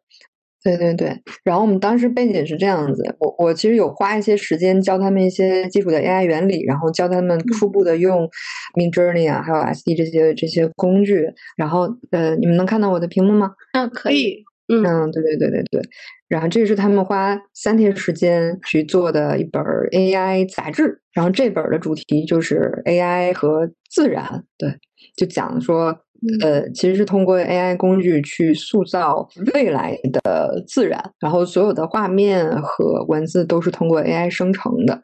就大伙儿可以感受一下同学们的作品啊，就是刚才我有提到一个点，就是。嗯，这种新的机会其实也是给大家拉回了一个就是相对一致的起跑线上。嗯，然后在有一定的审美和这种呃专业基础的情况下，你可以用 AI 快速的去创作一些可能以前需要大量精力和时间也也也难以达到的一个效果。然后对于同学们来说就是这样，我觉得一个一个比较好的实例。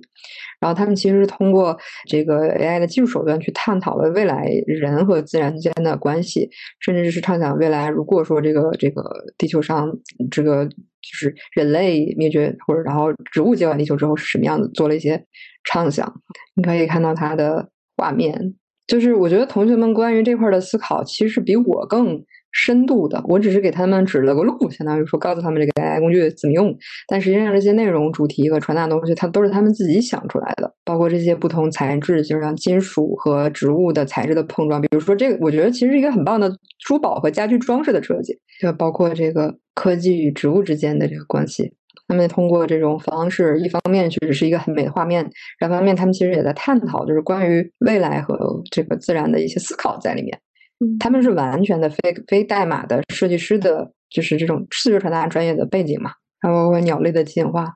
我觉得他们就是对材质的运用，就是虽然不是我们传统，比如说像 CC 或者是 UE 的这个流程去实现的，但是它表现的这个内容也同样还是有力量的。就他们其实有很好的一个审美判断和思考在里面。比如说这个是跟草间弥生的一个结合。它脱胎于草间弥生的创意，但同时又又有这个同学们自己的想法在里面。关键词，比如说有这个原点、塑料、科技感和充气，这个都是他们自己的思考。还有包括这种俯视上的探索。然后，然后我的这些就是，呃，说比如说带过吧，就是有幸陪他们走过一段路的学生们，我我也相信他们在就是以后一些一些就是从业的过程中，就相当于说，除了自己也有一个很好的 AI 工具助手，能够帮他们做很多创意型的东西。就这些想法，其实都是他们自己的内化，然后形成的一个成果。这些是老师教不了的，但是需要一个基础的设计能力的。然后我自己其实之前也也也有这种一些比较古早的案例可以给大家分享，比如说这是二一年的，就是因为是今年在同时有艺术和科技的话题吧，就那个时候我们的就是当年比较好的效果是什么样的？您可以看到它都还是比较模糊，这不是我故意要模糊，是当时只能做到这个样子，是当年最好的。当我们再看二二年的时候，它它那时候就年终 SD 出来，您可以它做它这种。守望先生同人的作品，然后再到今年通过 Mid Journey 可以很好的去塑造，呃，光影啊、结构啊等等。其实大家可以通过这种技术进步去去看自己从这个这个时代下你能用的最先进的 AI 工具中，你能创作什么？这个创作的内容是最有力量的，它能代表你的一个作品。行，我们就我们就简单看一下，对，特别精彩。就我我特别赞同艾迪老师刚才说的，回归到内容上面。就是这个内容是一个出发点，所有的其实你看似在做做设计，其实你做的是是内容。那这个内容你怎么去展示它，怎么去呈现它，以及你怎么去架构它？我觉得这个是设计师想象空间和发挥空间非常大的地方。我我觉得可以可以好好去思考一下，就是你作为设计师，你想做什么样的内容？你想嗯感染或者是。哪怕影响或者提供一些情绪价值给到哪些人，我觉得这个如果想清楚的话，后边说不定你就会有一个属于自己的方向。我觉得特别受启发。然后，其实刚才艾迪老师刚才说，今天问你问题有点多，没事没事。对，就是你你在做你的那个自己的那个全流程的那个动画短片的时候，对整个的那个叫是《地球爱情中曲》吧，还有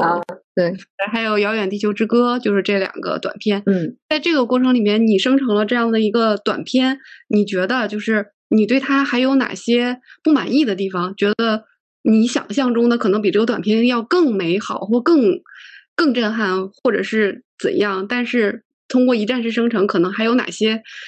不能满足你的地方？这一块有吗？我特别想知道一下。我我那我还给大家投个屏吧。对我我举个我举个例子哈，就是这个到现在也没克服，但是我觉得应该是很快能克服。按照这个 AI 的发展速度，就是一个非常直接的问题，就是在叙事上，我们要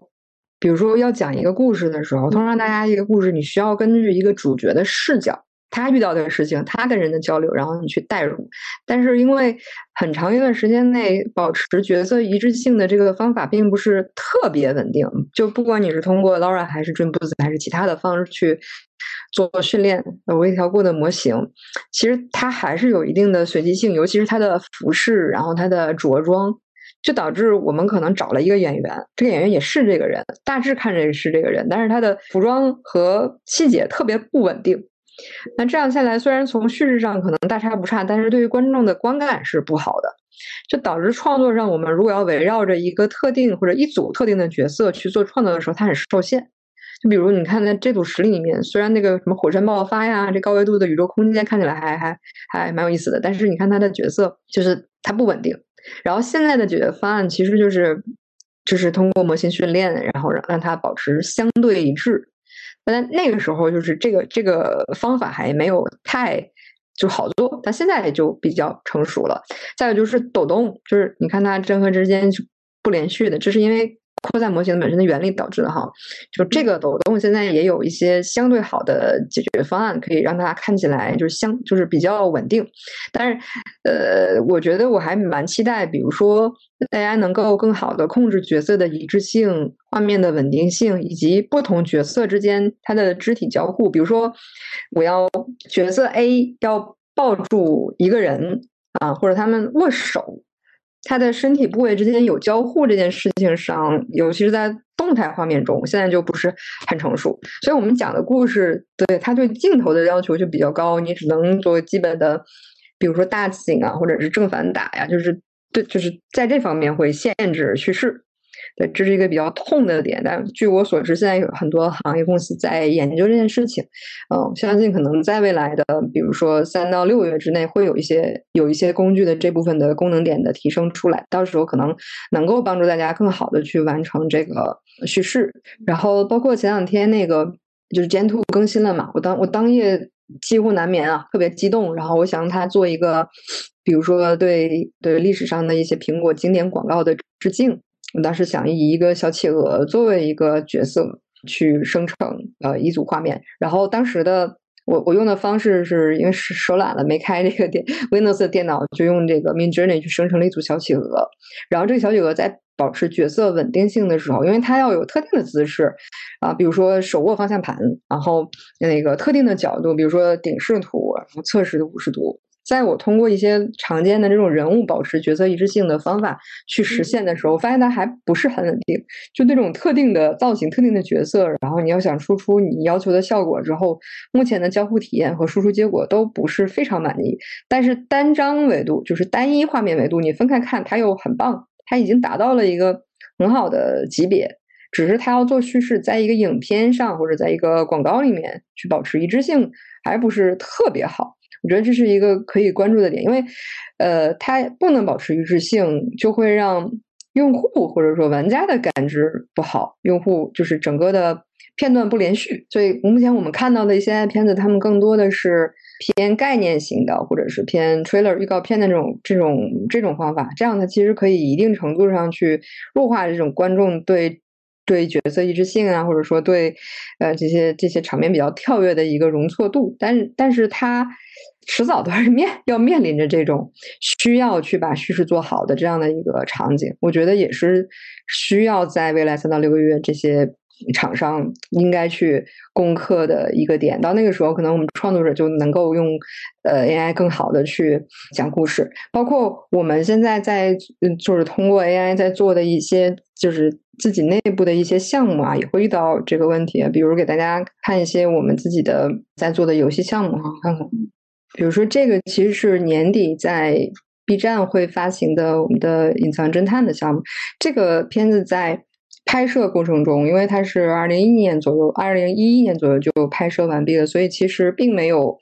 就是在当时引入 AI，但我们在后游戏后续的一些补拍呀，或者是一些呃分支 DLC 内容里面，其实也会考虑用 AI 帮我们去实现一些就是扩展性的内容。那这个时候也会发现，比如说在这种可能你要用这种市场化的角度去要求这个 AI 生成的结果的时候，它还是有一些就不是那么尽如人意的地方。比如说像这个角色的说话的语气。然后他可以选择的分支是不是那么有挑战？比如说，在这个一些拓展性的场景里面，它是不是让玩家感觉好的是这是可用的？如果不能的话，那那这种我们情况这种情况下，我们就不能完全去依赖 AI，而是还是要从保持游戏的品质出发啊来去做。但我觉得我们就是正好站在这个临界线上，如果咱们等一切都成熟了再去尝试的话，可能就晚了。所以这个时候，就对我们自己来说，就是想探索到这种玩家可以接受，然后我们自己也满意这个结果，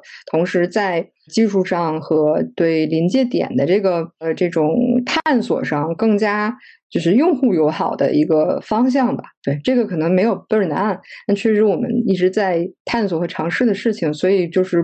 与公司的要求和我个人想做的事情，这两个方向都是一致的。对，所以我花了大量的时间去做尝试，包括 AI 绘画、AI 影视、啊游戏方面的探索，其实都是围绕着和我们为了实现更好的呃这种叙事或者互动的效果，然后这种综合的东西在做的事情，就算也算是也不是说痛点，但是就相当于我们用市场化的要求来来来评价这件事情的话，它就不能因为我是 AI 就。获取了免死金牌，它不是这样子的，它就是你不管用什么样的技术手段，你得用你的用户、你的玩家满意才行，对你自己也得满意，对对，因为市场检验的是结果，它不是看你的过程嘛，嗯，对对对，所以我们什么时候能用，就是我们通过不管什么工具，要达到我们现在所给到的综合的视听的标准才行，那个时候就是那临界一刻。前面两位老师介绍的特别详细了，从。找需求，啊，找场景，然后到实际的技术应用，然后包括这里面有很多的探索和思考，包括自己切身怎么去使用 AI 工具。其实前面都有聊到了，就是最后吧，因为请请两两位老师给我们设计师朋友一些建议吧，就是切入这个赛道，尤其是做虚拟陪伴这一块儿。可能前面我们刚才讨论了虚拟陪伴，然后我们就很扩散式的就讨论了一些背后的支撑点，所以我们再再拉回来，就是说，那在想切入虚拟陪伴的这个赛道里面，就是设计师们。应该做好什么样的准备？具备哪些核心能力？可能两位老师从不同的角度吧，因为嗯，艾迪老师可能目前也在教学，然后自己也在做深度的研究，嗯，然后其实你这边可以就是有很多给予初入门的或者是正在就是探索的吧，呃，可以给一些建议。那嗯，林林老师呢？其实我知道你曾经在。你在带团队的管理经验上是是有着很好的一个累积的，然后同时你也是在台带团队的过程中会帮助设计师去搭搭建他整个的这种职业成长的模型，所以都可以从职业成长上面都可以给大家一些建议。那就请两位老师分别从各自的角度来给大家一些建议。那哪位老师先来？要不李丽老师先来，让让刘芳老师、艾迪老师歇一下。好。嗯，对，其实我就想说，因为这个巨变的一个时代嘛，呃，还是我们不管是设计师还是我们大家，我们其实要重新审视，呃，人和 AI 建立的关系，嗯，然后重新去思考这个。然后设计师最需要锻炼的能力的话，我觉得是说对 AI 的理解的能力，包括说开放性的胸怀，以及说对于变化性的一个适应的能力，这几块能力可能是最重要的。然后我们要适应人机合作的一个新的范式，带着反馈前行，然后也迎接一个 AI 与创意产业融合的一个新纪元。艾迪老师，啊，我我就推荐大家一个小方法，就是我我假定那个在听的是设计师朋友为主哈，就是我们设计都会有一个产出的作品，无论它是什么，我觉得围绕着你最想。目前在做的或者最想做的，但以前单兵作战实现不了的一些想做的事情，比如说一个一个我有的朋友啊，他们有有的人想做绘本，有的人想做卡牌，就是他设计了一个玩法，他想做一套桌游卡牌跟朋友们一起玩；有的人想做一部动画短片，然后有的人可能就是想想做一个啊 AI 和非遗结合的糖果，就类似于这种很有意思的事情，才可能是很个人化的东西，但我我想说。嗯，如果你现在是在徘徊状态中，不知道怎么切入，你可以从自己的这些小小愿望入手，因为它可能是你内生的原动力，就是在这个过程中你去探索，你其实是最不计较的，无论时间还是还是尝试。对它，其实我觉得主要是时间成本，因为这些 AI 工具的它的费用就是还还还好，就是大家平时喝个咖啡钱这个月就够了，并没有我们想象的门槛那么高。从你自己的小小心愿入手。然后让 AI 帮你完成一次小小心愿，然后看这之后你会收获什么，可能那个时候你就有了答案。我觉得这是一个最，就是大家可以眼下可以做起来的事情。因为前面两位老师也也在前面在聊的过程中，呃，一点一点的也都有给大家一些建议。其实，然后那个后边我看一下啊，就是评论区里面有很多人在提问，就是我看有人问说平时用的 AI 工具，然后包括。刚才可能艾迪老师提到了一个公众号，还是玲玲老师提到的。然后那个呃，我我我这样吧，就是因为前面老师们都已经提到了，然后大家如果想了解的话，可以看我们的直播回放。然后后续的话，我们其实还是会有那个整理我们这边的那个直播的回顾，然后我们可以到时候请两位老师帮我们把那些公众号啊、一些相关的工具名称啊，可以给我们列出来，然后我们会分享给大家，就就不不在这里面让两位老师再重新一一介绍了。嗯嗯，两位老师今天还有什么想聊的吗？前面有有没有聊到一些问题？觉得没尽兴，我们可以还可以再再回顾一下前面的问题。我其实想就是我想听听大家，就是你们现在在这个时点，因为我自己其实有彷徨的时候，有有有不知道自己可能因为这个技术变化太快了啊，就快到可能你上半个月研究出来一个方法和工作流，在这半个月它变成一件的了，就有有很多次是这样，这个不是。不是单一现象，这是个普遍现象，所以有的时候自己会有一点小内耗，啊，但是同时自己做出来成果，然后有人喜欢，就变成正反馈，就是它是一个交织着的事情。我我不知道大家会不会有有有这种现象，然后嗯，如果你遇到了这个点，你们你们是怎么解决的？其实这也是我想寻求答案的。然后在嗯其他方面，比如说像 AI 的。内容创作啊，然后呃，AI 帮助设计师们怎么去更好的去实现自己工作呀？我我也有一些就是愿意帮助大家的一个角度吧，我觉得大家可以讨论。然后包括我们呃虚拟陪伴这个话题点，当时是我我还蛮坚持的。这个原因就是因为虚拟人是一个中性词，但虚拟陪伴我觉得它是一个有温度的词，就像就像我们小时候幻想过的跟哆啦 A 梦的关系一样，就是。他是机器人，他虽然是被人造出来的，但是我们跟他的情感又是真实的。我觉得这个这个动人的地方，可能就会变成我的某种意义上的原动力，呃，帮我去。克服在一些探索过程中可能遇到的曲折和困难，因为因为你的愿景或者说你的愿望就是就是你可能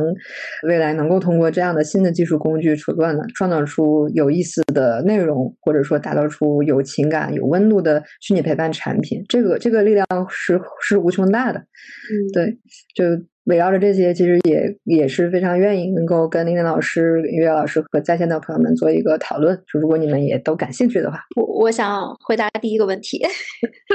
因为我前段时间也是，我就感觉从今年，因为我自己也是，我还觉得我比较爱学习，就每年我也会看很多书，上各种不同类型的一些课程。对，嗯，今年的学习的一个数量吧，包括说整体的频率，我觉得是以往好多年前加起来的一个量。啊，对，然后就是会内耗，会会就是有时候会觉得会不会跟不上呀？然后怎么更新的速度真的是以天为单位？就前段时间可能之前还以月，然后以半个月、以一周、以天为单位。尤其我相信说，艾迪老师从上周到现在对吧？我们各种这个这个 AI 圈里速度太快了，真的就是 你不敢停下脚步。我说这个之前可能觉得有一年有两年不学习你会被落下，现在我觉得。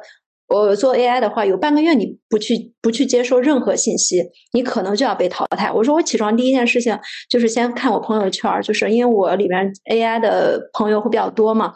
我朋友圈里边基本就会把可能昨天晚上或或者国外的一些最新的一些信息，我会刷完了之后我再起床。就现在就是一个我的我的确实真实的一个情况。然后前段时间读了一本书，我觉得特别好。我之前月瑶也在我们那个群里嘛，然后有我会发现有好多同学也有类似的焦虑。我说我说我在读那个《牧羊少年奇幻之旅》，我说呃文字特别少，但是特别治愈。它就是其实就是抚慰，它是让我们回归到本心的一些一些东西。它可能让你重新去思考梦想，重新去思考灵魂的一些东西。这个我觉得还挺治愈的，推荐给艾丽老师，或者你。改天来找我，我送你一本。对，包括说叶瑶他们也在也在群里会给我们推荐一些书，其实都是都是跟这种机器有些东西，我非常赞同你说，机器有一些是冰冷的，但是情感的东西它是有温度的，它是真实的。有时候我们在这个快节奏的技术的怎么讲推动之下，我们还是要找一些情感的东西，能够让我们内心其实会更感动的东西。对，所以我我是首先刚才那段话其实对我我收益很大，还有就是能。跟在线的朋友说的就是，除了我们刚才对技术讨论，对我们想做的事情讨论这种相对直白或者这这种目的性比较强的事情之外，也要照顾好自己。就是我指的是在 AI 时代，就是随时调整自己的心态，然后，然后在这个时代，嗯，就是一个是自己的学习，一个是自洽，然后能够在这状这个状态中，虽然一方面是保持学习和成长，这个确实是有必要的；一方面就是找到自己相对更舒适的一个。点去切可能会比较好，然后在这个过程中你也能你也能治愈自己，因为我觉得这这样的背景下，它这种内容或者说这种创作和设计的力量是是最有温度，也是最就是势能最大的。对，大家应该找到自己最适合的这个点。对我来说也是，我也我也在找。对，艾迪老师，刚才你一直说你焦虑，但是其实，在在直播之前我也挺焦虑的。对，在直播之前我也挺焦虑，包括这段时间。我也是，因为确实是 AI，也不完全是是 AI 的问题吧。其实可能有更多更多和可能个人的这种内耗。对，然后其实在这场直播到刚才九点半，这这整个聊了一个一个一个半小时下来以后，其实是二位老师治愈了我。在这个过程里边，为什么要这样说？是因为我有一个困惑，因为我原来也是做设计师的。对，曾经也是做设计师，但是我我现在其实更多的是在做内容的这样的一个角色。对，所以其实我一直都是在看别人做创作，再去嗯，对，再去呃，就是各种的去审审美，去就只能在审美层面去欣赏别人的创作。那我这也是我的工作。那我有的时候会有一种困惑，我是不是还可以继续做一个创作者？但是可能这种创作者是不是回归到我原来的这种设计上面的这种本专业上的一些发散型的一些创作，就是有能有实体可见的这样的一些作品呈现出来，就是这个我觉得可能是每一个学设计的人或者是学艺术的人的一个梦想吧，就是都希望自己有一个成型的作品，那这个作品能够去代表你来去表达，能去跟大家去互动交换，那我。我此刻的感受，我此刻的想法，我此刻的状态，都是通过这个作品去传递出来，能够找到跟很多有想相吸引的这样的一些人来去产生一些共鸣。我觉得这是每个人都想用的，所以在这之前，我还在考虑说，觉得我有点，我有点挺难受的，就是有点难，就是这个年纪，然后要再重操设计，其实有点难。但是我觉得，其实 AI 又给了我机会。刚才从头到尾大家介绍下来以后，我发现。这不就是好机会吗？就是我完全可以，对我完全可以不用去高成本的学很多的工具，然后去大量的尝试自己的想法，可以发挥很好的一些想象力。我觉得把你这一部分的东西能够重新的去捡回来，然后能够让它再重新的生发出来，我觉得这个是对一个是我们学设计的人一个是最最大的一个。安慰吧，就就但是至少我是从直播下来以后，哎，我突然觉得我心里稍微稳了一点，哎，我还有这样的事儿，一件事儿可以做，但是我我不一定说我一定这个东西我可以商业化，我一定说我这个东西可以怎么样，但是我至少在这个过程中，我是可以去做很多自我内自我的一个内内在的探索的。其实是，这这是我，这是我在整个跟你们聊的过程中，你们给我的治愈。对，这这个是特别好。所以安迪老师，我我特别想说的是，嗯，你们二位已经是非常走在前沿了。就包括你刚才在做介绍的时候，就是说啊，你去做了大量的探索。因为在我做这场直播之前，我去看看了一些相关的资料，虽然不多啊，但是我的了解，现在市面上大部分的都是数字分身啊，然后这种超写实的，就是这种呃仿真的、仿真人的这种虚拟直播呀，就是这种虚拟主播呀。其实再有一点就是偏二次元的了，就是这种二次元的这种 虚拟偶像，对虚拟 IP，所以。大部分这些只是个皮，其实是没有魂的。但是其实刚才艾迪老师在整个介绍里面，包括他结合着你过往的一些经历，你过往的一些沉积的一些经验，包括你的审美的研究，对，包括你原来的这种数字艺术的，然后还有包括你。曾经做 IP 的这些，你所有的你把它凝聚到你现在这一刻，你去考虑说我要做虚拟陪伴，我会觉得这一块的价值有多大，我会去去探索。然后包括其实你考虑说有这种情感化的，有这种游戏化的，就这种相结合的，未来能够去为一些品牌把所有的 IP 活化了，能有有人格的。有有灵魂的这样的一个 IP，我觉得其实你想到这一点就已经远远的把所有的人都抛在后面了，已经非常走在前沿了。我觉得你不应该焦虑，这是我特别想在这此刻想表达的，你不应该焦虑。这个其实就是最普世也最就是动人的地方，它它很普世，对它和我们去卷我们三 D 虚拟人做的多精致，这个技术这个技术让人和人之间对话反馈快到零点零二秒。不一样，它是最朴实的东西。然后就是我想做的事情，其实是围绕着大家最朴实的需求去去 push 我们的技术，去去 push 他们。那那那一旦一旦他们的技术的支撑和我们对艺艺术内容的把握综合到了一个临界点上，我我觉得那个时候就是我们跟大家普通人就能够接受的一种虚拟陪伴。在在这之前，我们可能更多的是一种偏技术性的讨论，顺便帮大家也也都缓解一下。我们彼此的焦虑，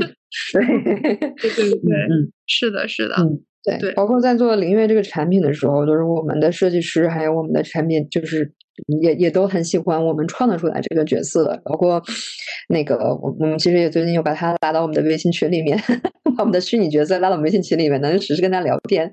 那那个感觉太不一样。就是你多了一个数字生命朋友，你未必要对他有什么八块腹肌的非分之想哈。就是它是既有情绪价值又有功能价值的一个共存的态度中立的朋友，而且他对你无条件支持和信任，这个还蛮难得的。就这是我的发现，而不是我的总结，就是它是个发现。然后推荐大家去探索 AI。我觉得这个发现的力量，就是总结都是前人在他自己的特定的经验和理论基础上总结，他都是带有个人观点的，全部都是无论这个人有多么的厉害啊，包括我自己在内。但是你的发现和你真实直接跟爱的互动的，你自己的内化的总结，应该是最宝贵的，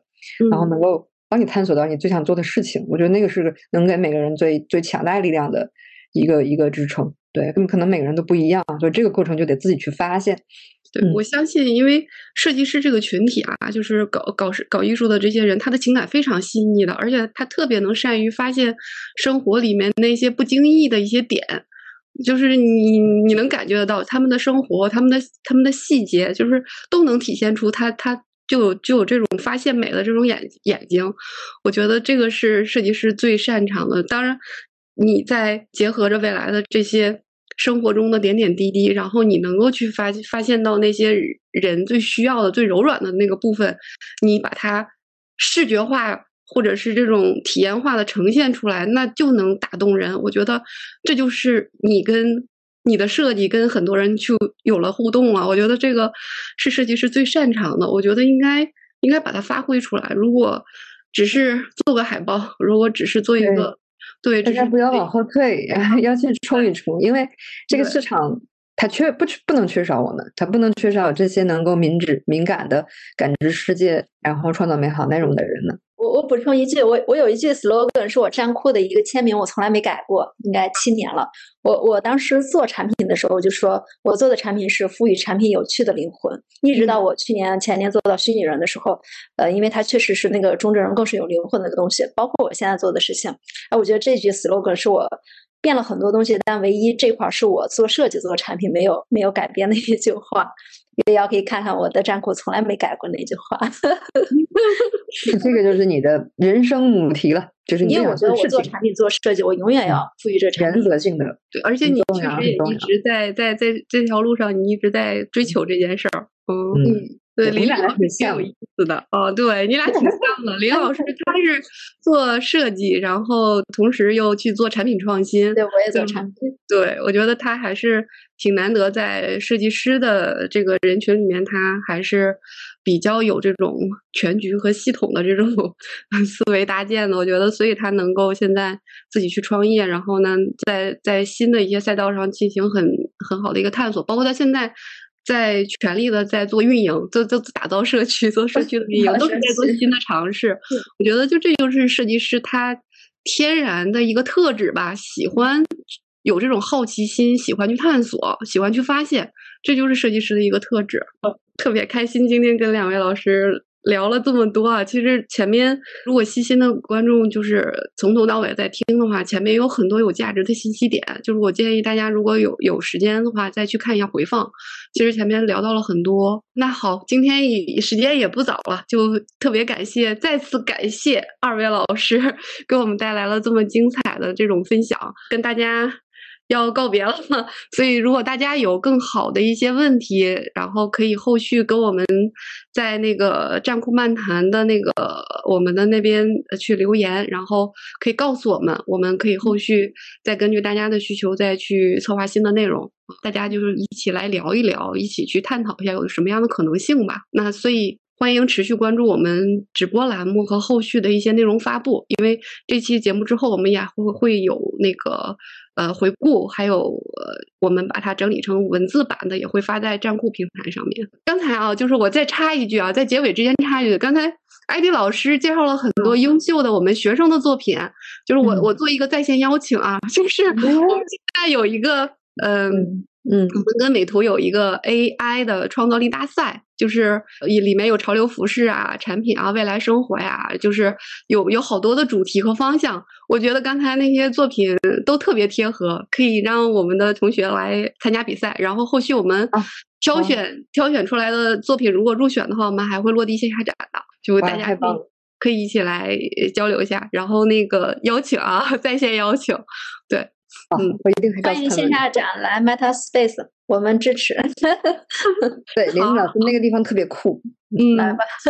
一直说想去听分享，我也我也一直没去，我一定要找机会去。艾迪老师是我们那个呃 Meta Space 五道口店的。都都去过了，两家都支持过，都都都去过是吗？都去过，太棒了。嗯，好，那那我们今天到这里啊，然后那个大家也可以有问题直接加入我们的直播群聊中，然后告诉我们你的困惑，告诉我们的你的问题，然后我们去邀请相关的嘉宾来帮你解答。然后我们也希望能听到不同的声音来去讨论和分享。那后续关注我们的那个直播回顾吧。啊，好，那我们今天就到这里，再次感谢二位老师今天，嗯，辛苦了。好，然后那个后续的话，我们有机会可以再邀请二位老师，然后继续来去聊一聊他们有哪些新的进展和动态，然后跟大家再做进一步的分享。那我们今天就到这里，好，再见了。嗯，拜拜，拜拜，拜拜。以上就是本期的全部内容。如果你觉得有收获，欢迎分享给身边的朋友。如果你有感兴趣的话题，可以给我留言。同时，我们也为听众朋友们创建了听友群，欢迎大家加入。具体加入方式可在每期详情里查看。下期再见。